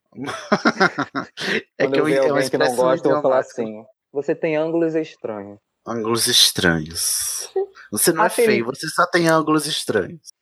Apelidos carinhosos. Mione. Ah, eu gosto. Invenção da Lia, que começou a me irritar muito depois de velha. Em câmera Olha, secreta. Termina isso, essa Em parte. câmera secreta dá muito abuso esse apelido. Ela assina como Mione. Até o xarope do Ernie Macmillan se refere a ela como Mione Granger. Eu fico pensando, em que momento Hermione deu tanta intimidade a esse sujeitinho? Gente, tem um momento. Qual o momento? Não, é, tipo assim, a gente não vê, mas é porque o Ernie é que nem a Hermione, são ratos de, é, de biblioteca. Provavelmente ela passava mais tempo com ele do que com o Rony e o- o Harry. Provavelmente Ah, eles tá, tinham. Mas, ó, Não, é, é, Sidney, provavelmente eles tinham até um linguajar baseado em expressões faciais. Tipo, olá, tudo bem? Como, ah, como você está? Como você está lendo? Uau, sociedade Guilherme, você tá avançada. falando da Hermione ou de você, Guilherme? Ele tá criando teorias ali da cabeça dele. Não, é que assim, eu- exatamente, eu tô criando essas teorias, eu lembrei dos pais do Chris em Everybody Hates Chris, que eles tinham discussões por expressões sociais. Tipo assim, tá na cara que, que dois tinham a ótimo. mesma coisa. Mas, Mas não é canônico essa informação, Não, sorry. Esse é o seu headcanon, adorei, inclusive. Mas o que me revoltou, depois que a Tatiana me fez lembrar disso, é que, puta que pariu, é realmente de onde a, a, a Lia tirou chamar a Hermione de Mione, sendo que em nenhum canto, ah, ninguém no original chama de Mione. Tipo, era preguiça de escrever Hermione, ela escreveu Mione. Tava com pressa, né, coitada? Meu Deus. Tava doendo de ler. Será que ela não quis popularizar o nome dela? Achando que não Hermione, talvez. Querida, você só traduz, você não cria, não, tá? Exatamente, processo. Já, já, o hate já tá pouco, né, na Lia, coitada. Vamos pro próximo. Rubel também é engraçado. O trio chama ele assim em Pedra Filosofal. Depois, como se perdessem a proximidade, passam a chamar ele de Hagrid. Só faltava o Que é o senhor, né? sobrenome, Senhor né? Hagrid. Professor, Mr. professor. Ah, e tem até uma cena, eu acho que é uma cena quando o Hagrid tá com raiva deles e não abre a porta pra eles, aí o, o Harry o Harry fala, professor Hagrid, por favor, atenda a porta. Aí o Hagrid abre possesso e diz, desde quando você me chama de, de professor Ha- Hagrid? E aí ele, o, o Hagrid, e o Harry até fala, e desde quando você me chama de Potter? Boa. Que ele tava chamando Afrontosa, Harry, Potter, né? É, Potter, você, você não tem o direito. Ah, não, a cena é assim. É, o, o Hagrid tá puto com eles, aí diz assim: Potter, você não tem o direito de me responder, eu sou professor. Aí o Harry fala: Me perdoe, professor Hagrid. Aí ele faz: Desde quando você me chama de professor Hagrid? Aí o, Hagrid, o Harry fala: "E Desde quando você me chama de Potter? Tá dando É, eco. esse, É, deu eco. Eu acho que tem alguém no Viva Voz. gente, eu faz igual o Igor que gritou: Ah! Aí parou, ué. Olha aí sua técnica funcionando, Igor. Prossiga com o comentário, Igor. Queen ah, é o outro Igor que eu tava falando, tá? Ai, que bom. Eu estava me sentindo odiado. Queen Shacklebolt é uma invenção que a Lia desistiu posteriormente sobre... Querem comentar? Adoro, né? Que ela, quê. tipo, ela. A Lia que toma as decisões mais fracas da vida, né? Que ela botou Kim pra facilitar, pra não botar Kingsley, porque ela teoricamente estava pensando no público-alvo. Mas aí no final, no último livro, foda-se, vou escrever Kingsley mesmo. Vira diminutivo, apelido. Ai, gente. Lia, me ajuda a te ajudar, Lia. Sobre almofadinhas. Eu sempre pensei em menino mimado, engomadinho, personagem de Alcir Carrasco, Lia aos 13. Vai. Posteriormente, Lia aos 13. Posteriormente, lendo a ordem, achei que ornou. Ah, bom, tudo bem. Eu gosto, eu Opiniões, gosto né, também, almofadinhas. Combina, não combina? A propósito, Mas acho que- Almofadinhas combina mais com o Manuel Carlos. Cid, Do que você, Carrasco? Oi. em algum cast você mencionou que não entendia da onde o Harry tinha tirado almofadinhas no quinto, ah, no quinto filme. Pra falar pro Snape. Foi? Eu acho que foi. Ah, eu tava reassistindo uma das cenas e ele manda uma carta na metade do livro pra ele falando de almofadinhas. E, tipo, essa é a referência. Ai, gente, os filmes, né? Olha, agora ela fazer vem, agora ela vem com uma referência que a gente pode concluir que a JK vê novela, hein? Aluado. Ah. Eu ria muito, pois quase na mesma época, Thaís Araújo interpretou uma das Kengas de Rosa Palmeirão, que se chamava Selminha Aluada. Ou seja, JK assistiu novela brasileira. Noveleira, Rowley. É Adorei. tititi. Tá, essa era da. Essa era do Cadeirudo, né? Não, sei. Ah, não, era Porto dos Milagres. não Olha o era, outro aí. gente. A Kenga da Rosa Palmeirão? Gente, a Thaís Araújo de quem era em Porto dos Milagres. Ai, não sei, gente. Segue a vida. Eu, eu- meu tempo de novela... A última novela que eu assisti foi belíssima. Ela continua dizendo que existe o verbo aparatar em português, de vestir-se com aparato. Procurei no dicionário quando vi a primeira vez no livro. Muito convencionalzinha. Li no mundo mágico de Harry. Pode falar. Vai. Li no mundo mágico de Harry Potter que Morsmord significa morda um pedaço da morte, da morte, o que corrobora a filosofia e o nome dos comensais da morte. É verdade, mors é latim para morder, né? E mortre também. Olha para aí. morte. Ela faz Morda isso com morte. vários feitiços, né? Dá uma misturada ali com o latim. Sim. A régua, Calixto. O fandom realmente pode ser bem chato mesmo. Lembro que li uma entrevista dela e nos comentários os fãs estavam praticamente rasgando o Uranus com a unha. Ai, que dor. Por Adoro. conta da escolha de Molioli numa passagem de Enigma do Príncipe. Molioli. É o, o apelido que o seu Weasley usa para quando estão nos seus momentos íntimos, Íntimos. não é mesmo? É, Molioli. Mo- em inglês é Molly Wobbly, né? Desculpa o textão, mas aguardei muito esse episódio. É Ai, pedir adoramos. muito. É pedir muito ter episódio do Estação uma semana e Animagos na seguinte? É. É, é, olha, mas é pedir muito para o Igor Moreto, tá? Porque sai de 15 em 15 dias a estação. Peça para ele agilizar o Animagos lá, que ali, a- ali é com ele, tá, seu Igor Moreto? É, as cobranças. Queremos ver trabalho. Excelente, assim, adorando seu comentário. Textão, próximo berrador. Próximo berrador é do Danilo Borges. De novo, não aguento mais ouvir a voz dele. Ele diz o seguinte: Sobre as dublagens, eu gosto tanto dos dois primeiros filmes dublados que quando leio qualquer livro de Harry Potter eu imagino a voz do Hagrid com a voz do dublador. Ai, mas é ótimo. Ai, eu também amo do aquela voz dele. Que fico orna, né? Sim. Eu fico puto que a Roku lança 15 versões de AKP e não faz nenhuma revisão. Tem que acabar a Roku. Só muda a É capa. mesmo, Roco, Danilo. pelo amor de Deus. Chega de capa, Roco. Muda o, miolo. Roku não. Roco não. Não. Fora Roco, fora Roco. Ai, Ai, senhor. Roku não. Roku nunca. Nunca, jamais seremos patrocinados, não é mesmo, gente? Roku, te amamos, caramba. Ah, manda de graça. Nunca critiquei. manda mimos. Nunca acredito. Se me mandar as três versões ilustradas do Jim Kay, eu, eu, eu falo bem. Ai, eu vi que eles lançaram uma nova coleção faz pouquinho tempo, né? Ai, gente. A nova coleção Então. é muito linda. Não tem nem aquela página branca horrível pra ler. Tá Ai, vendo? é Mas não mudou a revisão. Roco, por favor, Roco. Os Potterheads também querem conteúdo, não querem só um rostinho Troca bonito. aí. Uhum. Terminou? É só isso que o Danilo Só isso, né, Danilo? O próximo é do João Paulo Shoa. Eu também assisti a Pedra Filosofal no VHS. Não sabia nem que existia DVD naquela época. Inclusive, Ai, que saudades, hipster.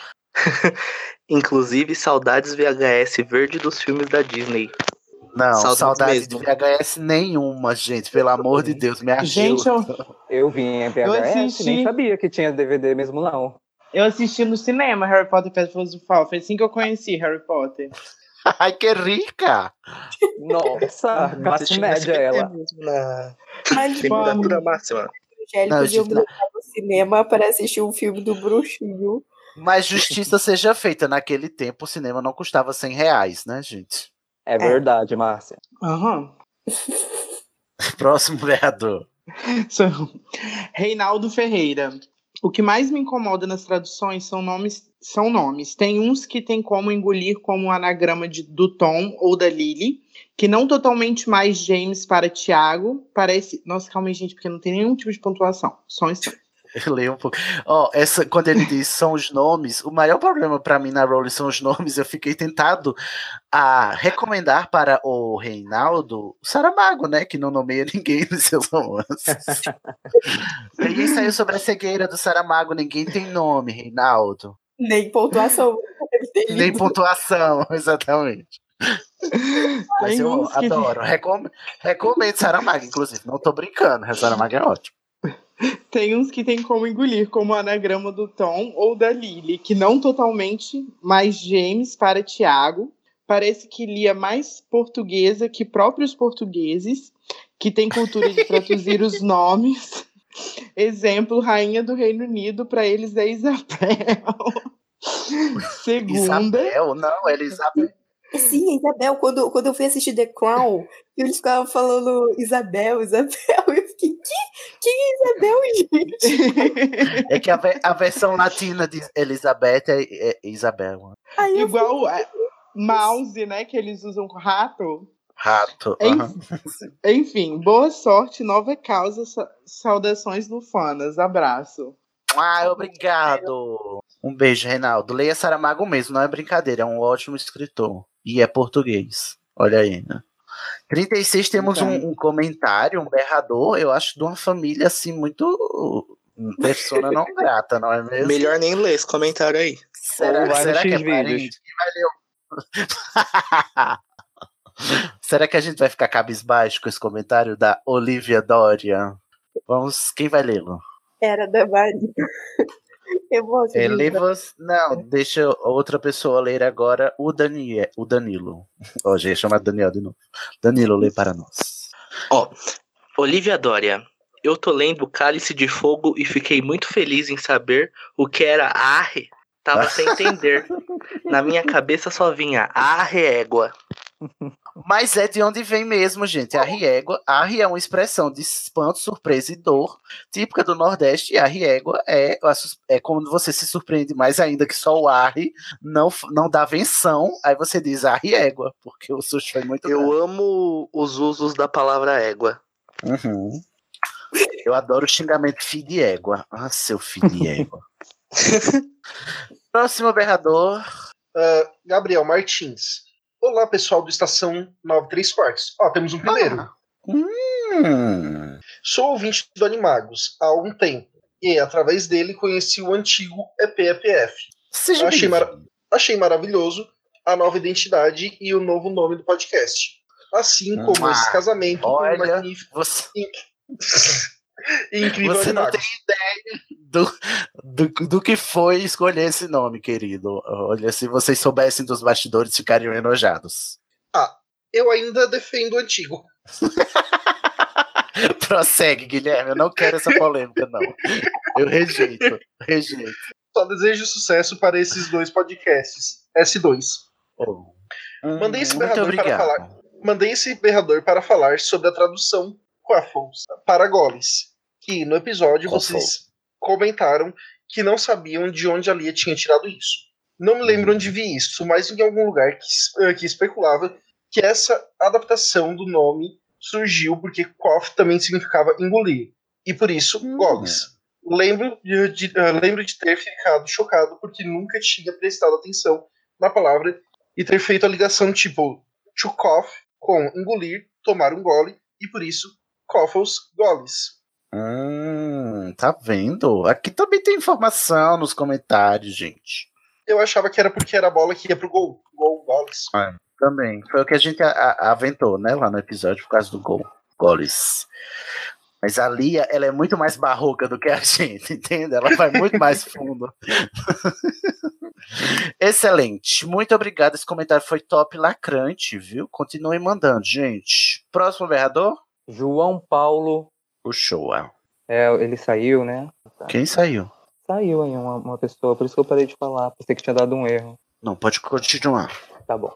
João Paulo Uchoa. Até agora eu só li os livros em português, mas eu gostei da tradução da Varinha das Varinhas. Me lembra aquelas histórias tão antigas que, através do tempo, elas se modificam e viram lendas. Sendo assim, ela é referenciada como a Varinha Fodona. Pelo menos foi essa desculpa que eu contei pra mim mesmo. RSRS. Adoro. Eu adoro os comentários do João Paulo. PS, apesar do teu cu, mesmo. adorei o EP. Que isso, meu cu é lindo. Que agressividade. Gente, como é que você já, fo- você já foram olhar teu cu hoje? Será que ele não tá retrógrado? Pois é, né? Pra estar falando do cu dos outros, dele deve estar maravilhoso. Seu Do cu dos outros é refresco. Mito no Uranus dos outros é refresco, né? Uhum. Próximo berrador. O próximo é do Gustavo Borella. Oi, gente. Adorei a ideia do podcast colaborativo. Sobre a Vem questão das participar. Gustavo. É, vem, Gustavo. Pra gente confundir seu nome com o do Guilherme, com o do Gabriel. Isso! a louca dos nomes, eu mesma, Sidney Mello. Sobre a questão das traduções, confesso que não tenho um grande problema com isso, mas acho que as questões que vocês abordaram no episódio são válidas. É bem difícil traduzir algo que milhões de pessoas irão ler e manter o sentido original. Uhum. É real isso aí. gente. Sim, difícil mesmo. Muito obrigado. E seja bem-vindo, Gustavo. Venha para cá, venha para a luz, venha para nosso patrono. Inclusive, gente, para quem não tá lá no grupo do, do Estação 93 Quartos, nem no, no chat, é, a Letícia compartilhou lá também. Eu tinha comentado sobre o post do Nexo Jornal, falando das traduções do Harry Potter é, Foi mesmo. mundo. Tem um link. Gente, Joga no Google. Nexo Jornal, tradução Harry Potter. Um infográfico lá. O Nexo faz gráficos ótimos, né? E Sim. ele fez um sobre as traduções. Pena que saiu depois do episódio, né? Senão a gente poderia ter usado como fonte também. Pois Mas é. é. uma boa fonte, vai lá. Bem Um lembrado. Próximo berrador. É o berrador da Luana Nogueira. Se prepara, que a Luana já, já, Joana já veio aqui já mostrou que veio. Olá. Com a discussão da palavra trouxa, eu fiquei pensando no quão maravilhoso seria se a tradução fosse mané. Mané, mané, malandro, malandro. Imagina os diálogos maravilhosos. Eu sou meio bruxa por parte da minha mãe e mané por parte do meu pai. Aí aquele lá é meio mané, né? Eu lembro até hoje quando eu li a palavra aborto no livro. Procurei no dicionário e eu fiquei pensando, o quê? Essa moça não tem bom senso? Eu tinha 11 anos. Eu tinha 11 anos. Eu tenho 8 anos. O que, que eu tô fazendo aqui? Gente, pelo amor de Deus, eu tinha 11 anos e já sabia que era falta de bom senso. Lia, me ajuda a te ajudar. Entre mentes, fiquei pensando em relação ao Urano. Bom uso da palavra entre mentes, Lorena. Lorena não, Luana. Parabéns pelo Luana. uso da palavra entre mentes. Parabéns. A única pergunta que fica é se será que existe vida em teu cu.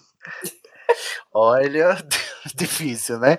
Porque tem gente que diz que teu cu não reproduz. Se o tradutor sugere vibrador no lugar de berrador, então seria isso que chamam de vagina dentada? Ai, Lorena.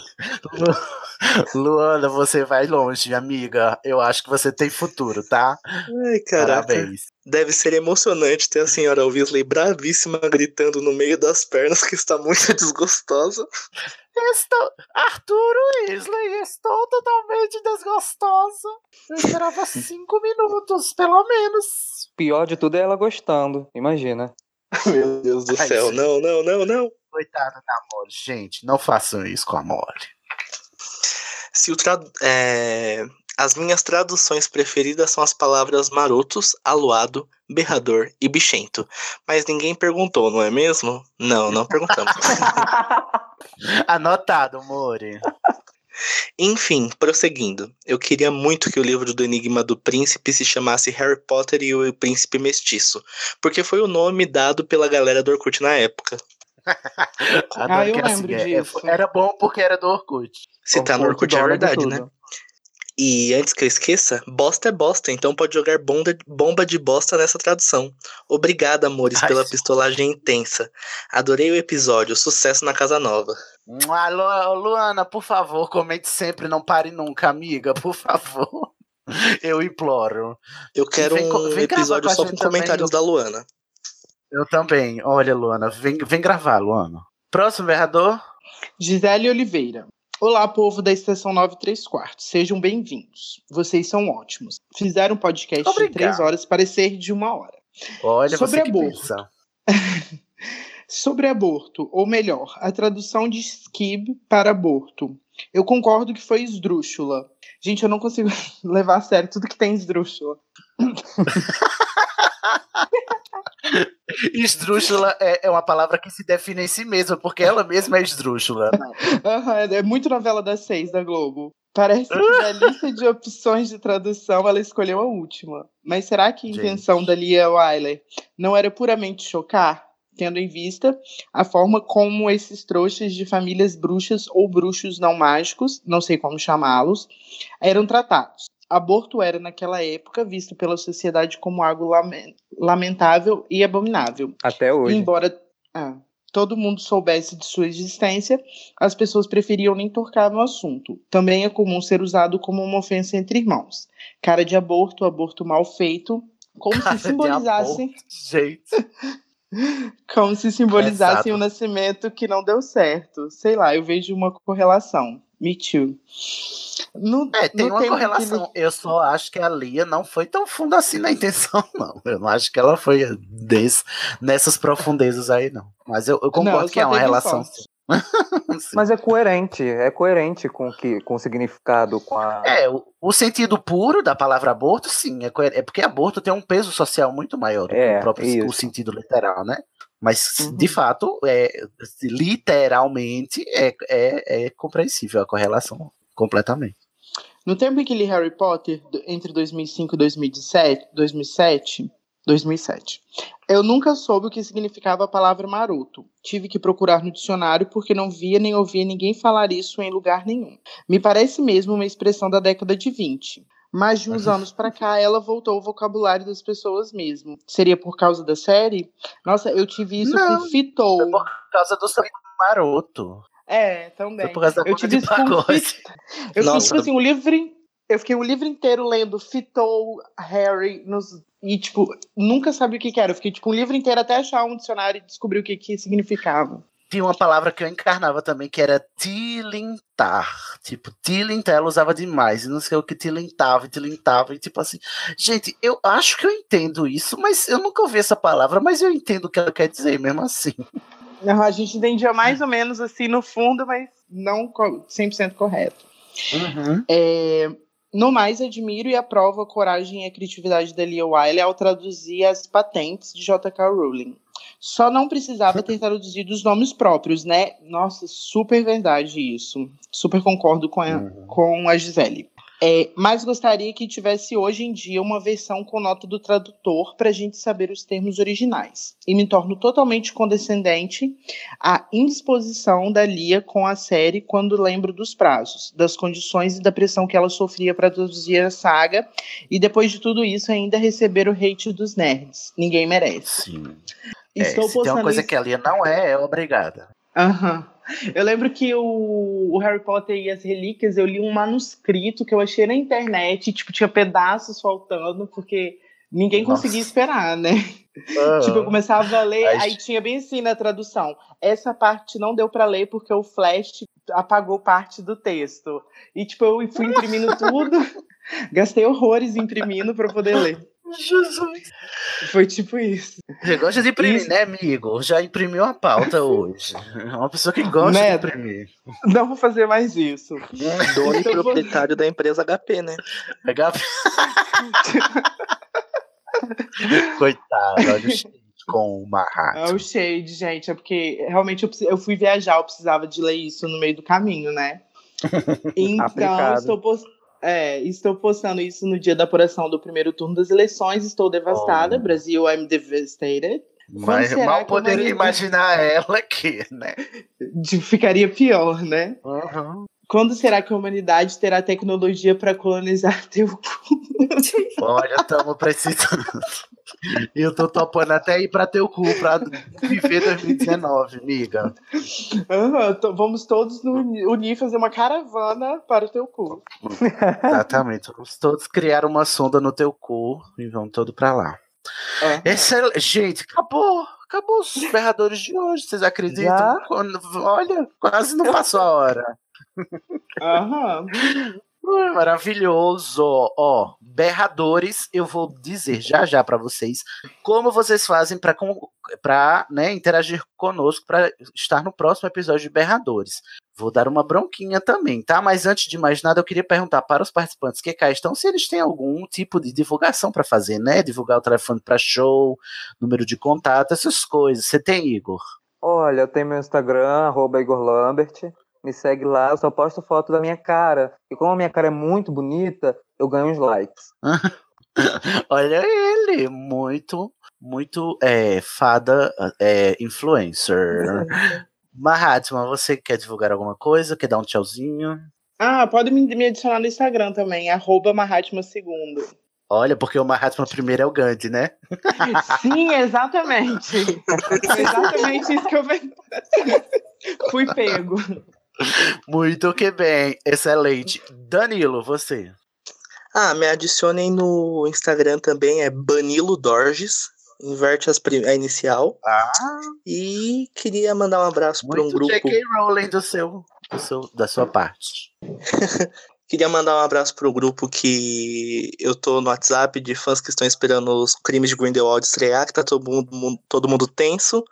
Estamos juntos, galera. Você já mandou o link do episódio do, do Estação 934 pra esse grupo, já? Porque eu só espero o mínimo que é isso. Você colonizar. Eu fico piramidando esse grupo. todos os dias da minha vida. Muito que bem, é a sua missão, inclusive. Qu- Quantos, quantos membros tem esse grupo? Ah, tem uns 20, eu já quero que todo mundo entre no grupo do Facebook. Quero sim. Inclusive, quero mais 20, 20 membros até o final da minha semana, tá? Lá no grupo do, do Facebook. Pode deixar, vou concluir Esse é- essa missão. Um beijo para o grupo do Danilo. Tem nome o grupo, Danilo? Então, como a gente tá fazendo contagem regressiva no grupo, sim, a gente é bem idiota. O nome de hoje é, é Amanhã, caralho. Já é. Olha. Lívia, você. Ai, gente, por enquanto eu ainda não tenho coisas para divulgar, não, mas torçam por mim. É, Força guerreira, força Por enquanto, ícone. vocês podem me seguir no Instagram também, já que tá todo mundo aí sendo bem blogueirinha. Fazendo a autopromoção. Né? É arroba Lívia. Não é muito fácil, tá, gente? Desculpa. É arroba, arroba Lívia underline Matos R. O Matos é com dois T's. Gente, Ah, anotei, olha, se anotei você Tá seguir, bom, gente, anota. Da, se da- você, da- volta se aí você da seguir a Lívia, você é um guerreirinho. É porque você gostou Lá muito tem o da acesso Lívia. para todas as outras redes sociais. Pausem o podcast para escutar cada letra que ela falou. Maravilhosa, Lívia. Muito obrigado por vir também. Guilherme, você tem alguma divulgação? Ah, me sigam no Instagram, debiasguilherme, é, ponto Guilherme. E eu tô aqui no Estação editando até o Sidney me mandar embora. Olha, você não me irrite, tá? Excelente. Guilherme é o editor do meu coração junto com a Alice. Os dois vão ficar sendo fixos editores no Estação 9 3 quartos. Se você quiser editar também, ó, fala com a gente se você for editor de áudio. Tem alguém batendo nas panelas. Ai, sou eu, desculpa. Já que está todo mundo dando seus Instagrams, seus Instagrammers, influencers, vou dar o meu também, tá, gente? Eu nunca dei aqui. O meu é o arroba descreve pra mim. Lá no meu Instagram eu peço para as pessoas descreverem as imagens que eu posto, porque eu não enxergo. Então, se você quiser ver exemplos de descrição. Se você quiser ver exemplos de descrições de imagens, ou se você quiser exercitar as suas habilidades de descrição, vai lá. Tem até um tutorial de como fazer descrição na minha bio. Arroba descreve pra mim, mas meu nome de usuário é Sidney Andrade mesmo. Então você encontra lá com a minha fotinha com meu nome no arroba descreve pra mim. No mais, eu também tô no HQ da Vida, né? Um podcast sobre vivências LGBT lá no hqdavida.com.br, ok? Os jabás nossos foram feitos, agora eu vou fazer o jabá do Estação 9 3 quartos. Vocês já sabem que o Estação é um podcast produzido colaborativamente em parceria com o coletivo É Pau é Pedra e com o site animagos.com.br. Ser colaborativo significa que você que está nos ouvindo pode fazer, fa fazer parte, assim como todo mundo que está aqui, que participou hoje, que leu, todo mundo é ouvinte do Estação e, e atendeu aos chamados para vir gravar. Você pode participar de várias maneiras, né? Entra no grupo que é o facebook.com barra grupos barra estação 934 e é, lá a gente interage, né? A gente pega os comentários para ler nos berradores e tudo mais. E lá também tem as chamadas para você vir gravar os episódios conosco ou participar de outra forma que você queira. Se você não tem Facebook, pode interagir com a gente, mandando inclusive berradores também pelo Twitter ou mencionando a gente ou mandando uma DM pra gente no arroba estação 934. Segue a gente, viado, o o Twitter tá com menos gente seguindo do que o nosso grupo no Facebook. Que é isso? Vocês não estão seguindo a gente, não? É que vergonha. Vergonha para você, vergonha para sua vaca. Vão seguir o Estação lá. Não crie vergonha na cara. E também, amigos, né? Amo muito vocês. Também nós estamos no e-mail. Se você quer mandar um berrador esticante, 50 centímetros de pergaminho, você manda pro berrador.934@animagos.com.br. Se quiser não ser é, identificado, também pede que a gente faz todo o negócio para o Potterhead participar aqui da forma que mais lhe for confortável. A gente está em, tá, tá em todas as plataformas de podcast, inclusive no Spotify. Então, se você quer piramidar aí o seu amigo Potterhead que não ouve podcast, diz a ele, ó, procura aí no teu Spotify, Estação 934, você vai ouvir um podcast feito de fãs para fãs com fãs, não é mesmo, gente? É mesmo. Tu, tu, tudo isso, né? Amém, né? Dito tudo isso, agora a gente vai se despedir, né? Dando aquele tchauzinho mágico de sempre. Um, dois, três e. Tchau! tchau. Meu Deus, essa gravação durou mais do que a do, do de tradução. Agora vou me despedir. Mal feito, feito. Fred, pode ir.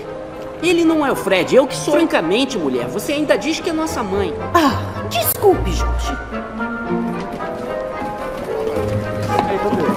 Estava brincando, eu sou o Fred.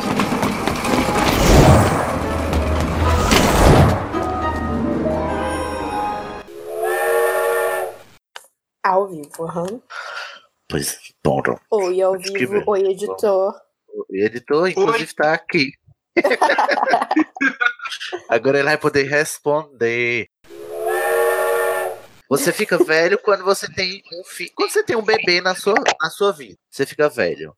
Eu, por exemplo, eu tive uma sobrinha. Aí você fica automaticamente adulto. Mas você fica velho mesmo quando você tem a segunda criança na sua vida. Porque é impossível você não confundir os nomes das crianças.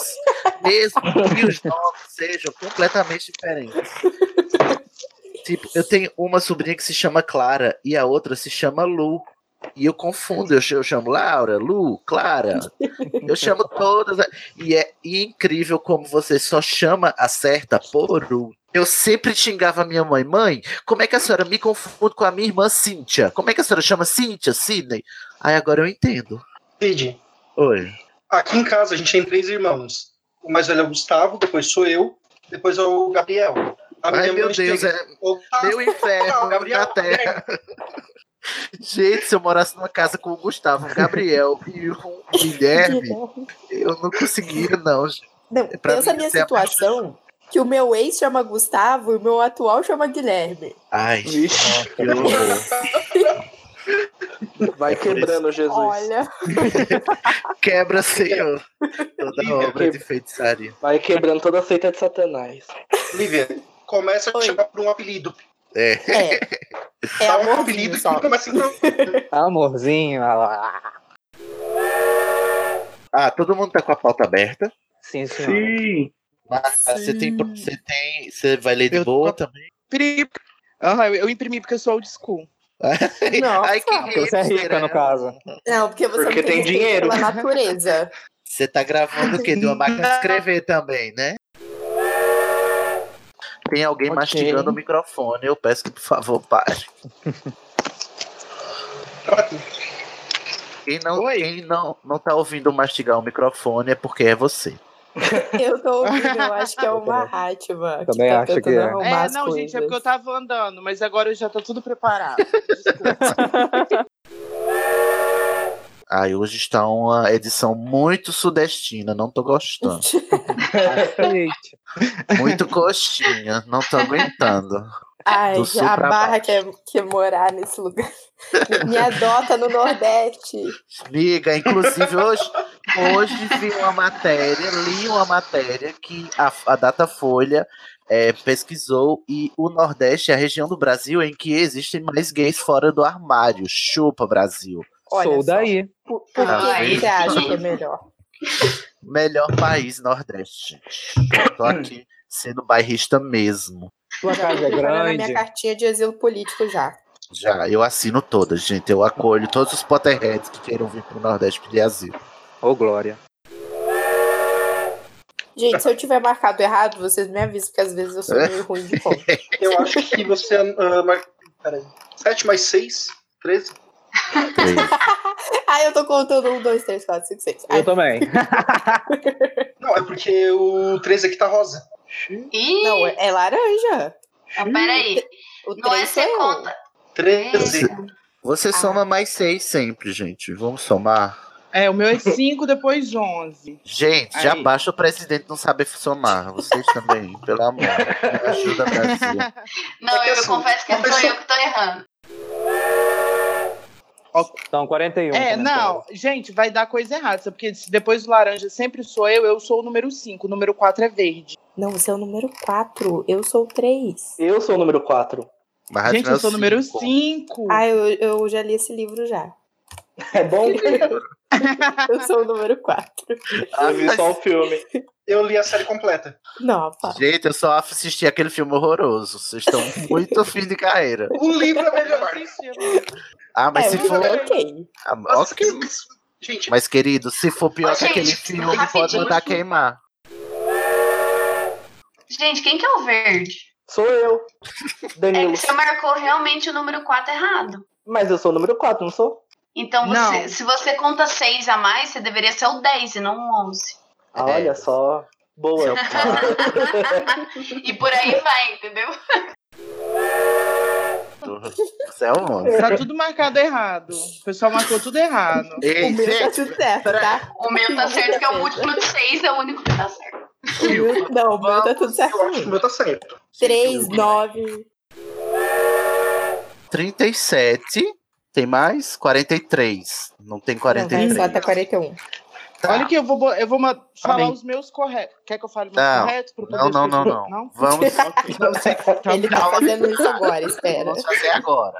Ah, tá. E aí, meus teus estavam todos certinho? O meu acho que tá. Eu fiz isso à toa, tu não tava me ouvindo, não, viado. Tá certo sim, eu tava É que prestando eu não tava atenção. acompanhando. Que Agora eu tô absurdo. vendo. Igor, você pode fazer o favor de me acompanhar, Igor, agora que eu vou conferir os seus? Ao contrário de Todos são certas pessoas. Acabei de verificar. Vocês querem dizer suas últimas palavras antes de a gente começar? Eu amo minha mãe. Deus é top. Gente, quando eu disser o nome do programa, comemora, tá? Animação. Ei, É animação, não quero ninguém tímido aqui. Não faz que nem o Pablo, que fica ah, só olhando a gente gritar, julgando a gente. Eu sei que você julga a gente, viu, Pablo? Eu sei que você tá ouvindo isso com aquele arzinho acusador que você tem. Eu conheço sua ironia. O Pablo faz pautas, não dá gritos. Não dá gritos, é verdade. Eu. Multa pra eu, pra eu- só pra eu te testar. peraí, eu vou mutar o. Não é Marrasmo, não é Livre Danilo. Multa pra mim, por favor. não, ma- não mutou. Eu tô Mas- enxergando aqui. Calma aí, gente. Eu tô olhando aqui. Eu tenho. Quando você mutar, não avisa. É, não avisa, né? Se eu achar onde que multa, porque eu tô pelo aplicativo. É, no É o símbolozinho do microfone. Ah, multei. Não, não mutou, né? Porque senão. Eu tô quietinha aqui. Isso. Voltei. Calma, fala, Marina. Eu? Oi. Oi. Vocês caíram também? Não. Não, você Não, só, a gente ficou aqui falando com você e você não respondia. Eu caí. Alguma coisa aconteceu na minha conexão que caiu. Bom, podemos Marina. começar. Oi, Mar... Podemos. Podemos começar. Você quer falar o que pra a, a Marina? Marina tá usando o perfil do Vinícius? Tá. Pode Tá ser. escrito Vinícius, onde a, Maria, a Marina tá falando, tá Fraude. Olha que absurdo. Rápido de identidade. Agora sim, Guilherme. Guilherme do futuro. Começa agora, tá? Um. Quem tá mexendo na cadeira? Eu já parei já. Guilherme do futuro, 40 minutos depois que a gente começou a gravar, tá? Guilherme, perdoa. Não se Guilherme. preocupe, isso vai tudo pro bloopers. Ai, gente, Guilherme. Vamos lá. O nosso próximo novato, ele tem um nome assim, digamos, célebre, não é mesmo? É o Mahatma. Eu mesmo. Mahatma Barbosa, né, Mahatma? Ribeiro. Ah! Não, deixa eu apresentar de novo. Ai, que ódio. Eu com a pauta na frente da minha salada. Volta, Guilherme. Guilherme, corta isso. Corta isso. Deixa eu chegar aqui no Berradores. Vamos começar, Guilherme do futuro. Que é isso? Está rezando, é? Tava rezando, juro, solenemente não fazer nada de bom. Vamos É a começar. oração, oração dos Potterheads, não é mesmo? Senti a unção. Vai quebrando, Fred Jorge, todas a, toda a obra de feitiçaria. Em nome, dos maro... em nome dos marotos, amém. Carregando seu crux. Uhum. Você botou- não botou pra subir o episódio que você editou, mas não desativou as- os pornô, né? Do Torrent. Guilherme está envergonhado. Eu acho que ele se magoou. Ele caiu de vez, né? Acho. Eu acho que ele foi reconectar pra ver se melhorava. Ah, vou apresentar você de novo. Tá me ouvindo, Guilherme? Está ainda. Ainda tá cortando sua chamada. Ai. E tem E o o celular vibra- vibrando. Desculpa. É um vibrador, um berrador. Jesus humilha Satanás. Ah, não. Humilha Satanás. Nas, nas, nas. Vocês conhecem a música do Peruxai Baby? Não. Não. Peruxai Baby. Baby que amarrou o fio de nylon. Maravilhoso, parece um Grammy. Eu amo essas, essas, essas coisas de Essas música. traduções, sabe? Entre aspas. E a música do, do pendrive triste? Misericórdia. Tô com medo de perguntar. Chora pendrive, drive, drive, drive. Chora pendrive, drive. Ai, gente, eu fico assim a noite inteira se deixar. Guilherme está. Guilherme do futuro, corte o Guilherme tentando conectar. Tá vendo? Isso Guilherme não mostra, né? Pois é, vamos começar a gravar esse negócio. O combinado era nove e meia. Caralho. Ai, eu vou fazer a voz do Guilherme. Não, não sei ainda. Então, Guilherme. Oi, eu Guilherme aqui, pode começar. Tatiana Bezerra. Como assim? Ai, gente, não, pera, gente, eu vou pra Londres em fevereiro. E aí, que eu preciso de todas as indicações possíveis do meu Potterhead em Londres. Não vá assistir. Eu com você, me paga tudo que eu vou. Agora. Ah, eu fui lá no. Eu fui na King's Cross é, em julho. Eu estive lá. Ai, nossa, eu vou estar, tipo, a duas quadras de lá. Você tem noção disso? É, Tipo, mas é uma delícia, mas se prepara Que pra fila, tá? Ai, nossa, sim, porque eu vou, vai estar um, um período muito ruim, tipo, só chuva e frio. E eu Vai tenho cabelo quando? fechado 16 de fevereiro, vou ficar um mês lá. Ah, e outra coisa, se você um quiser mês dá tempo. Ai, mas vocês já viram quanto é que custa a entrada para tanto pro estúdio da Warner quanto pro Criança Amaldiçoada? Gente, Parcela, vender três menina. Menina, a, a Ainda não. escolha é clara, né? Se você quiser, Então só compra, puder pagar porque- por uma, não vai pra criança amaldiçoada. Ai, Austrália é meu sonho, sabia? Porque eu gosto de lugares que tem calor. E assim. Não. Ah, Ai, odeio lugar que tem desculpa. calor. O que, que Eu você tá também rindo odiava o fazer, calor até eu vir. Por que, que você tá indo pra Londres em fevereiro? Ah. É Não é que eu odeie o inverno, mas. Mas eu uma- também não tive. Eu te entendo, eu escolha. também prefiro verão. Deus me livre. Gente, Vocês eu moro há quatro anos em Curitiba. Então, eu, eu sou do Rio de Janeiro, né? Mas eu moro há quatro anos em Curitiba. E assim, que saudade daquele calor infernal. Eu nunca pensei aí que eu é frio de verdade, né? Ai, Liv, eu vou ter que ficar dessas chamadas. Eu tô muito, eu tô muito ofendido Nossa, eu é também. porque- Vem pra colar Cid, você tem noção do que você passar meses sem ver o sol? Você tem sem noção. um uma corzinha. Me assim, dá teu endereço que eu quero morar aí agora. Você tem noção do que é ter quatro estações no seu estado, que é verão, calor, mormaço, inferno. Ai, quero. mas, gente, mas é muito ruim, porque no, no frio as pessoas ficam tristes. Chuva, não dá vontade Nossa, eu fico alegre, hein? Eu fico alegre, rico, Não, bonito. não. Ó, o- fico até é bonito. comprovado cientificamente que as pessoas têm mais depressão em lugares assim, que tem menos sol. Aí eu concordo com você, por mim eu nem levantava da cama. Manhã. Bom, eu se eu fosse rica e pudesse passar o dia inteiro debaixo do Uhum. cobertor, aí eu ia gostar do frio. Seria mas- perfeito. Guilherme, Guilherme. você voltou? Cheguei. Ai, ainda bem, Vamos não aguentava mais falar sobre o tempo. Só pra frio. Gente, Ai, desculpa, gente. faz igual a, a- Como é que chama ela, do que é lá do Wanda? Ai, adoro Deus. Wanda. Me abraça, adoro Wanda. Como é a mina da, da Cosmopolitan, a editora da Cosmopolitan? A Bárbara, a Bárbara. Bárbara, sim, a Bárbara que não aguenta, não Não aguenta falar do aguenta. tempo. Se entrar A no é- Uber e o cara falar sobre o tempo, ela já pede pra sair. E ela diz, gente, a gente é muito inteligente pra só poder conversar do tempo. Não é possível que a gente não consiga Ela é maravilhosa. os melhores assuntos. Eles têm um podcast só deles agora, né? É mesmo, tem, né? É o Tem. Estamos bem. Isso. Vou até começar a ouvir. ó. Fica aí a dica. Eu não ouvi ainda não. Não ouvi ainda não. Eu ouvi uns episódios, é muito bom. É, eu, não- eu creio que seja assim, porque é com o Thiago. O Thiago é maravilhoso também. Ah, eu também gosto. Vamos começar, agora que o Guilherme voltou. E que ele vai só Só ouvir. eu toda- essa aqui e ver como é que tá. Tá ótimo, Tá agora cortando. melhorou bastante. Tá bom, então. Ai, que excelente, Guilherme. Até parece outra pessoa. É você mesmo, Guilherme? Talvez. Hum, pode ser um, um quê, né? Um... Metamorfomago. Poção para o suco. Ai, é porque pode ser o quê? Se você, você disfarçado de Nagini. Gente, o Cid nunca vai deixar isso passar. Gente, eu vou assistir esse filme eu tenho certeza que vai ser a coisa que eu vou mais encarnar, vai ser isso. Nagini foi revelada, uma revelação bombástica lá naquele último trailer. Eu fiquei doido do cu, rasguei meus pelos com as pinças, tudo com as unhas.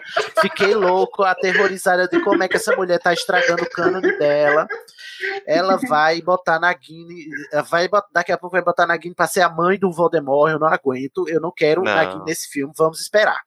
Aí eu espero, aí chega Nagini no filme. Nagini tem duas cenas, duas falas, não acontece nada feijoada. Eu perdi todos os meus cabelos à toa. A raiva, a minha raiva de Nagini nesse filme é porque ela me fez, ela me fez ter uma crise de ansiedade à toa, porque ela não existe nesse filme. Não tem Nagini nesse filme. Vamos lá, vou anunciar de novo, você começa, tá, Guilherme? Tudo bem. Ó, lá. aproveitando que a gente fez essa pausa, é, na hora que o Guilherme tava lendo, eu lembrei que ele é o editor. Então, assim, se ficar ruim o que ele lê, ele pode regravar, né? Olha o plot twist, olha esse plot twist. Então, se você está ouvindo isso no bloopers, pense, será que eu já não regravei?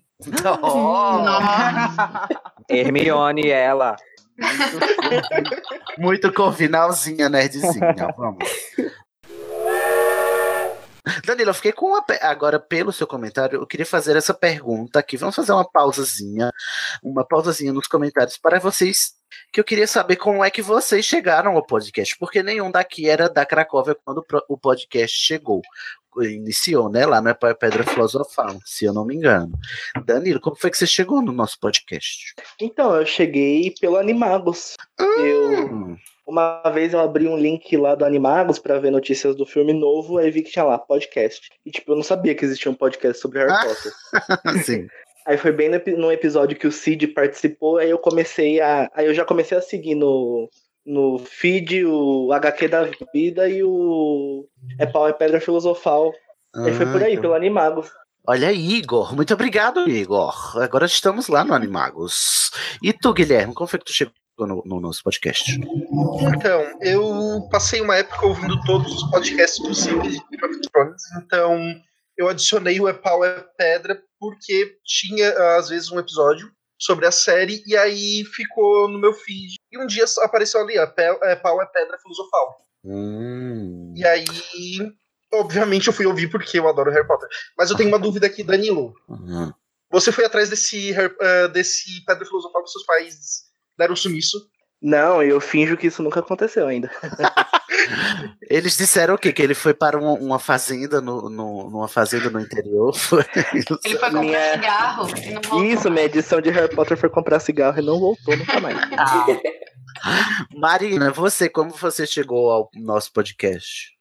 Bom, eu descobri o podcast através da Val, da Valkyria. Martins. Valkyria, eu também.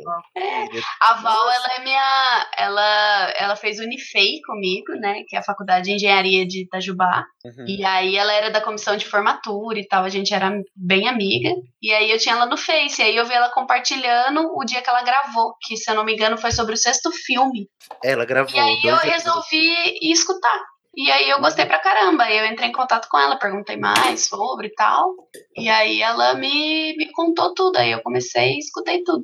Tá Desde vendo, então, gente? estou aqui. Faça, como a Valkyria, converta dois Potterheads. Por favor, vamos fazer essa corrente, né? Esse, esse, é, esse Lumos Maxima, que aí eu, eu concordo. Se você fizer um Lumos Maxima e converter quatro, dois Potterheads para o podcast, nós vamos estar felizes. Faça essa missão. Lívia, você também foi pela Val? Foi. A, eu conheço a Val porque ela estudava na mesma escola que eu no ensino médio, lá no interior do Rio de Janeiro, em Volta Redonda. E a gente, a gente fazia teatro junto e tal. E aí foi uma publicação que ela fez no, no Facebook mesmo, que eu vi. Aí eu falei, Tá nossa, eu vendo? amo podcasts e eu amo Harry Potter, então eu preciso ouvir esse podcast.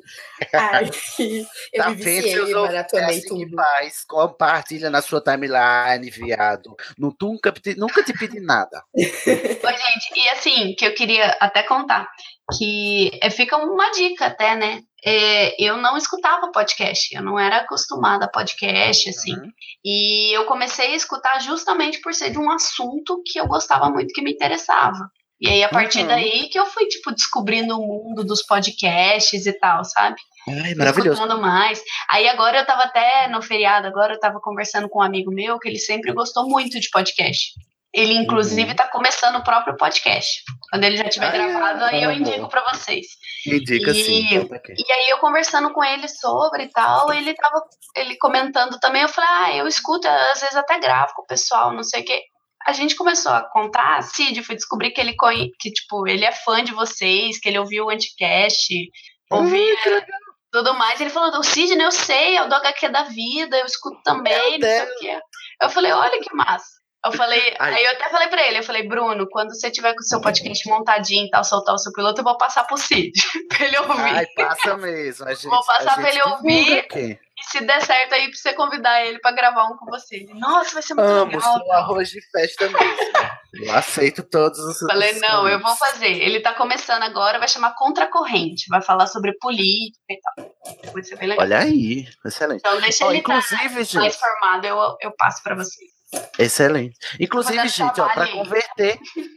Muito ótimo. Para você converter um Potterhead que não ouve podcast, mas não sabe nem o que, agora tá mais fácil, porque a gente tá no Spotify, gente. É só você abrir o Spotify do seu amigo, buscar lá o Estação e mandar eles, é, curte a gente lá, segue e, e manda ele escutar e pronto, facílimo. Já descobriu que é podcast, já entrou nesse buraco sem fundo. Falta o Mahatma e o Igor dizerem como chegaram até nós. Mahatma, e você? Eu cheguei justamente pelo Spotify. Ih, que excelente! Ai, que bom ouvir. Eu tava procurando um Como podcast sobre Harry Potter e apareceu lá o É Pau e Pedra Filosofal. E, tipo, comecei, fiquei viciado também pelo É Pau e Pedra, pelo Spotify. E até eu comecei é, ouvindo pela, pelo recap da série, da, dos livros que vocês estavam fazendo. Aí eu tive que, tipo, parar de, de ouvir em público, porque toda vez eu me, me emocionava e, tipo, ficava chorando no meio da rua. Aí o povo vinha perguntar o que, que tava acontecendo. Aí agora eu sempre escuto mais, assim, privado. Na privacidade do lar, né? Igor, você. Ah, eu tinha acabado de reler os livros, então eu tinha relido com uma mentalidade um pouco diferente, um pouco mais madura. E não tinha ninguém para conversar. Ninguém, ninguém, ninguém, gente. É um deserto, assim, ninguém conhecia Ah, eu a também. A fundo o mundo do Harry Potter, como eu entrei. Eu tinha entrado muito de cabeça dessa vez. E não tinha essa oportunidade. Então eu fui lá no Google, podcast, Ah. Harry Potter. Aí apareceu. Aí eu só ouvi assim: é pau, é pedra filosofal. Amém. Viciei e, e, e, fiquei assistindo vários. Eu acho que eu assisti três seguidos, assim. Me apaixonei. Ai, que maravilha. A vinheta antiga era muito amada, né, gente? A gente vai dar um Sim. jeito. Se preparem que talvez a Hermione volte, mandando vocês lerem. Ô, Glória. Excelente. Ô, Marina, você vai agora? Era Marina, Peraí, já foi. oi. Oi, tava tirando o mudo. Eu vou, gente. Beijo pra vocês. Marina. Um cheiro, Marina. Boa noite, muito, obrigado. obrigada. Sempre muito bom gravar com vocês. Você foi guerreira, Marina. Boa noite. Eu tentei, eu juro. Tá. Tchau, tchau. Tchau, gente. Boa noite. Beijo. Boa noite. Voltando só. Não, é só que eu encontrei uma frase que eu acho que a gente deve colocar na capa do episódio, porque vamos dar esse episódio pra Rowling, não pros marotos. Hum. Que ela Como é do é? mesmo naipe da do Dumbledore. As histórias que mais amamos vivem, eh, vivem em nós para sempre. Então, se você retornar pelas páginas ou pela tela, Hogwarts sempre estará lá para lhe dar as boas-vindas. Ai, que lindo. Muito que bem, Rowling. Eu li a biografia dela, tipo, acho que logo depo- ah, um pouco depois do sétimo livro, e eu ainda tava correndo atrás de qualquer coisa que ah, falasse sobre Harry Potter, inclusive se fosse a biografia dela. Tanto que quando eu fui fazer o cast, que eu participei desse, eu fui justamente atrás das histórias que eu mais gostava das de- ah, dela. Muita história pra contar, não é mesmo? Pode. Peraí, tá sem nome esse comentário? É, pois Ah. é, por isso que eu me confundi. É a pessoa 32. Tá bom. Vamos lá. Não, mas número- tem nome essa pessoa. Tem. Ô, gente, vocês esperam eu procurar esse comentário, foi lá do Animago. Só um minuto. Show. Mas aí, gente, como é que tá o tempo? lonely boy. I live beneath the staircase. My cousin is real fat. He makes my life a sad state. The Dursleys are my guardians. They are so mean and evil. If only I had some magic powers, surely I could make them tremble.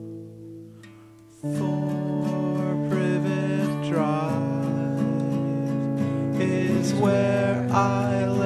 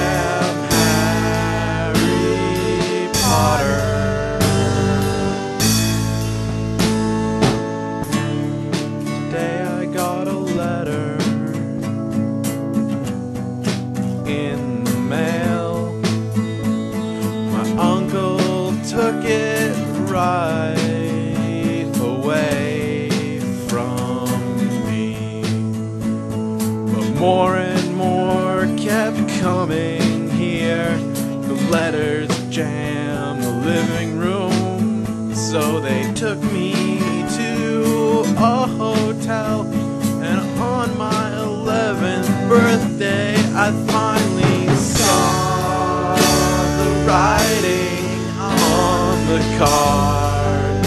And it said, I'm a wizard. I'm a wizard.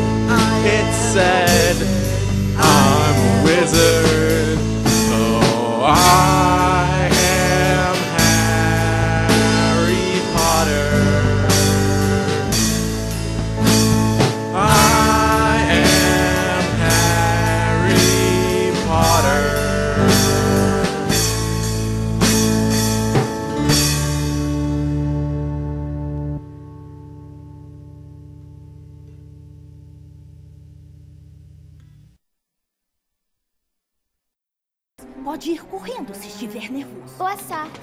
Este podcast foi editado por É pau, é pedra.